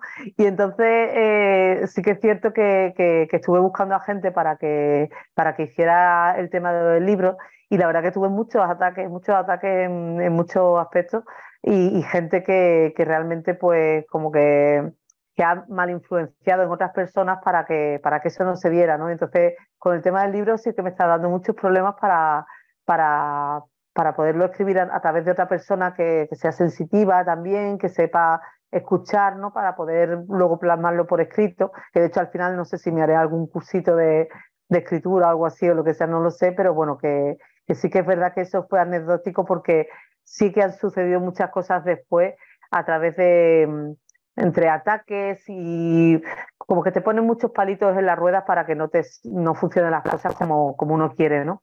Y en esa estoy, ya, a partir de ahí lo que, lo que vaya saliendo. Esta, entrevista, por ejemplo, me parece algo que, que no me la esperaba y que fíjate, al final pues estoy aquí contigo compartiendo todo esto, que, que es lo, lo principal, vaya.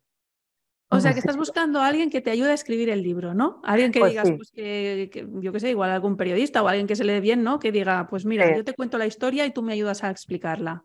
Sí, porque además hay muchas cosas que no hemos dejado por, por, el hecho de que queríamos que saliese en las redes más eh, no sé, que, lo pudiera ver, todo el mundo y que no dijésemos palabras que, a lo mejor nos pudieran censurar, ¿no? Entonces sí. que se han quedado cosas por el tintero, pero bueno, que, es lo que digo, que, son todo experiencias y cosas que, si se plasman y se cuentan, la verdad que, que la gente fliparía, vaya. Bueno, yo creo que, se ha entendido bastante. Cuando hemos dicho eso de la enfermedad de moda y tal, yo creo que ya se entiende de lo que hablamos, pero sí que como yo quería que este vídeo lo pudiéramos poner en YouTube también, pues vale más no decir palabras de estas, porque si no, solo por eso nos quitan el vídeo y me amenazan con cerrar el canal, que ya tengo varios avisos, entonces vale más, eh, pues eso, vigilar las palabras. De todos modos, fíjate, creo que llevamos más de dos horas y claro, has explicado mucho, ¿eh? Has explicado mucho.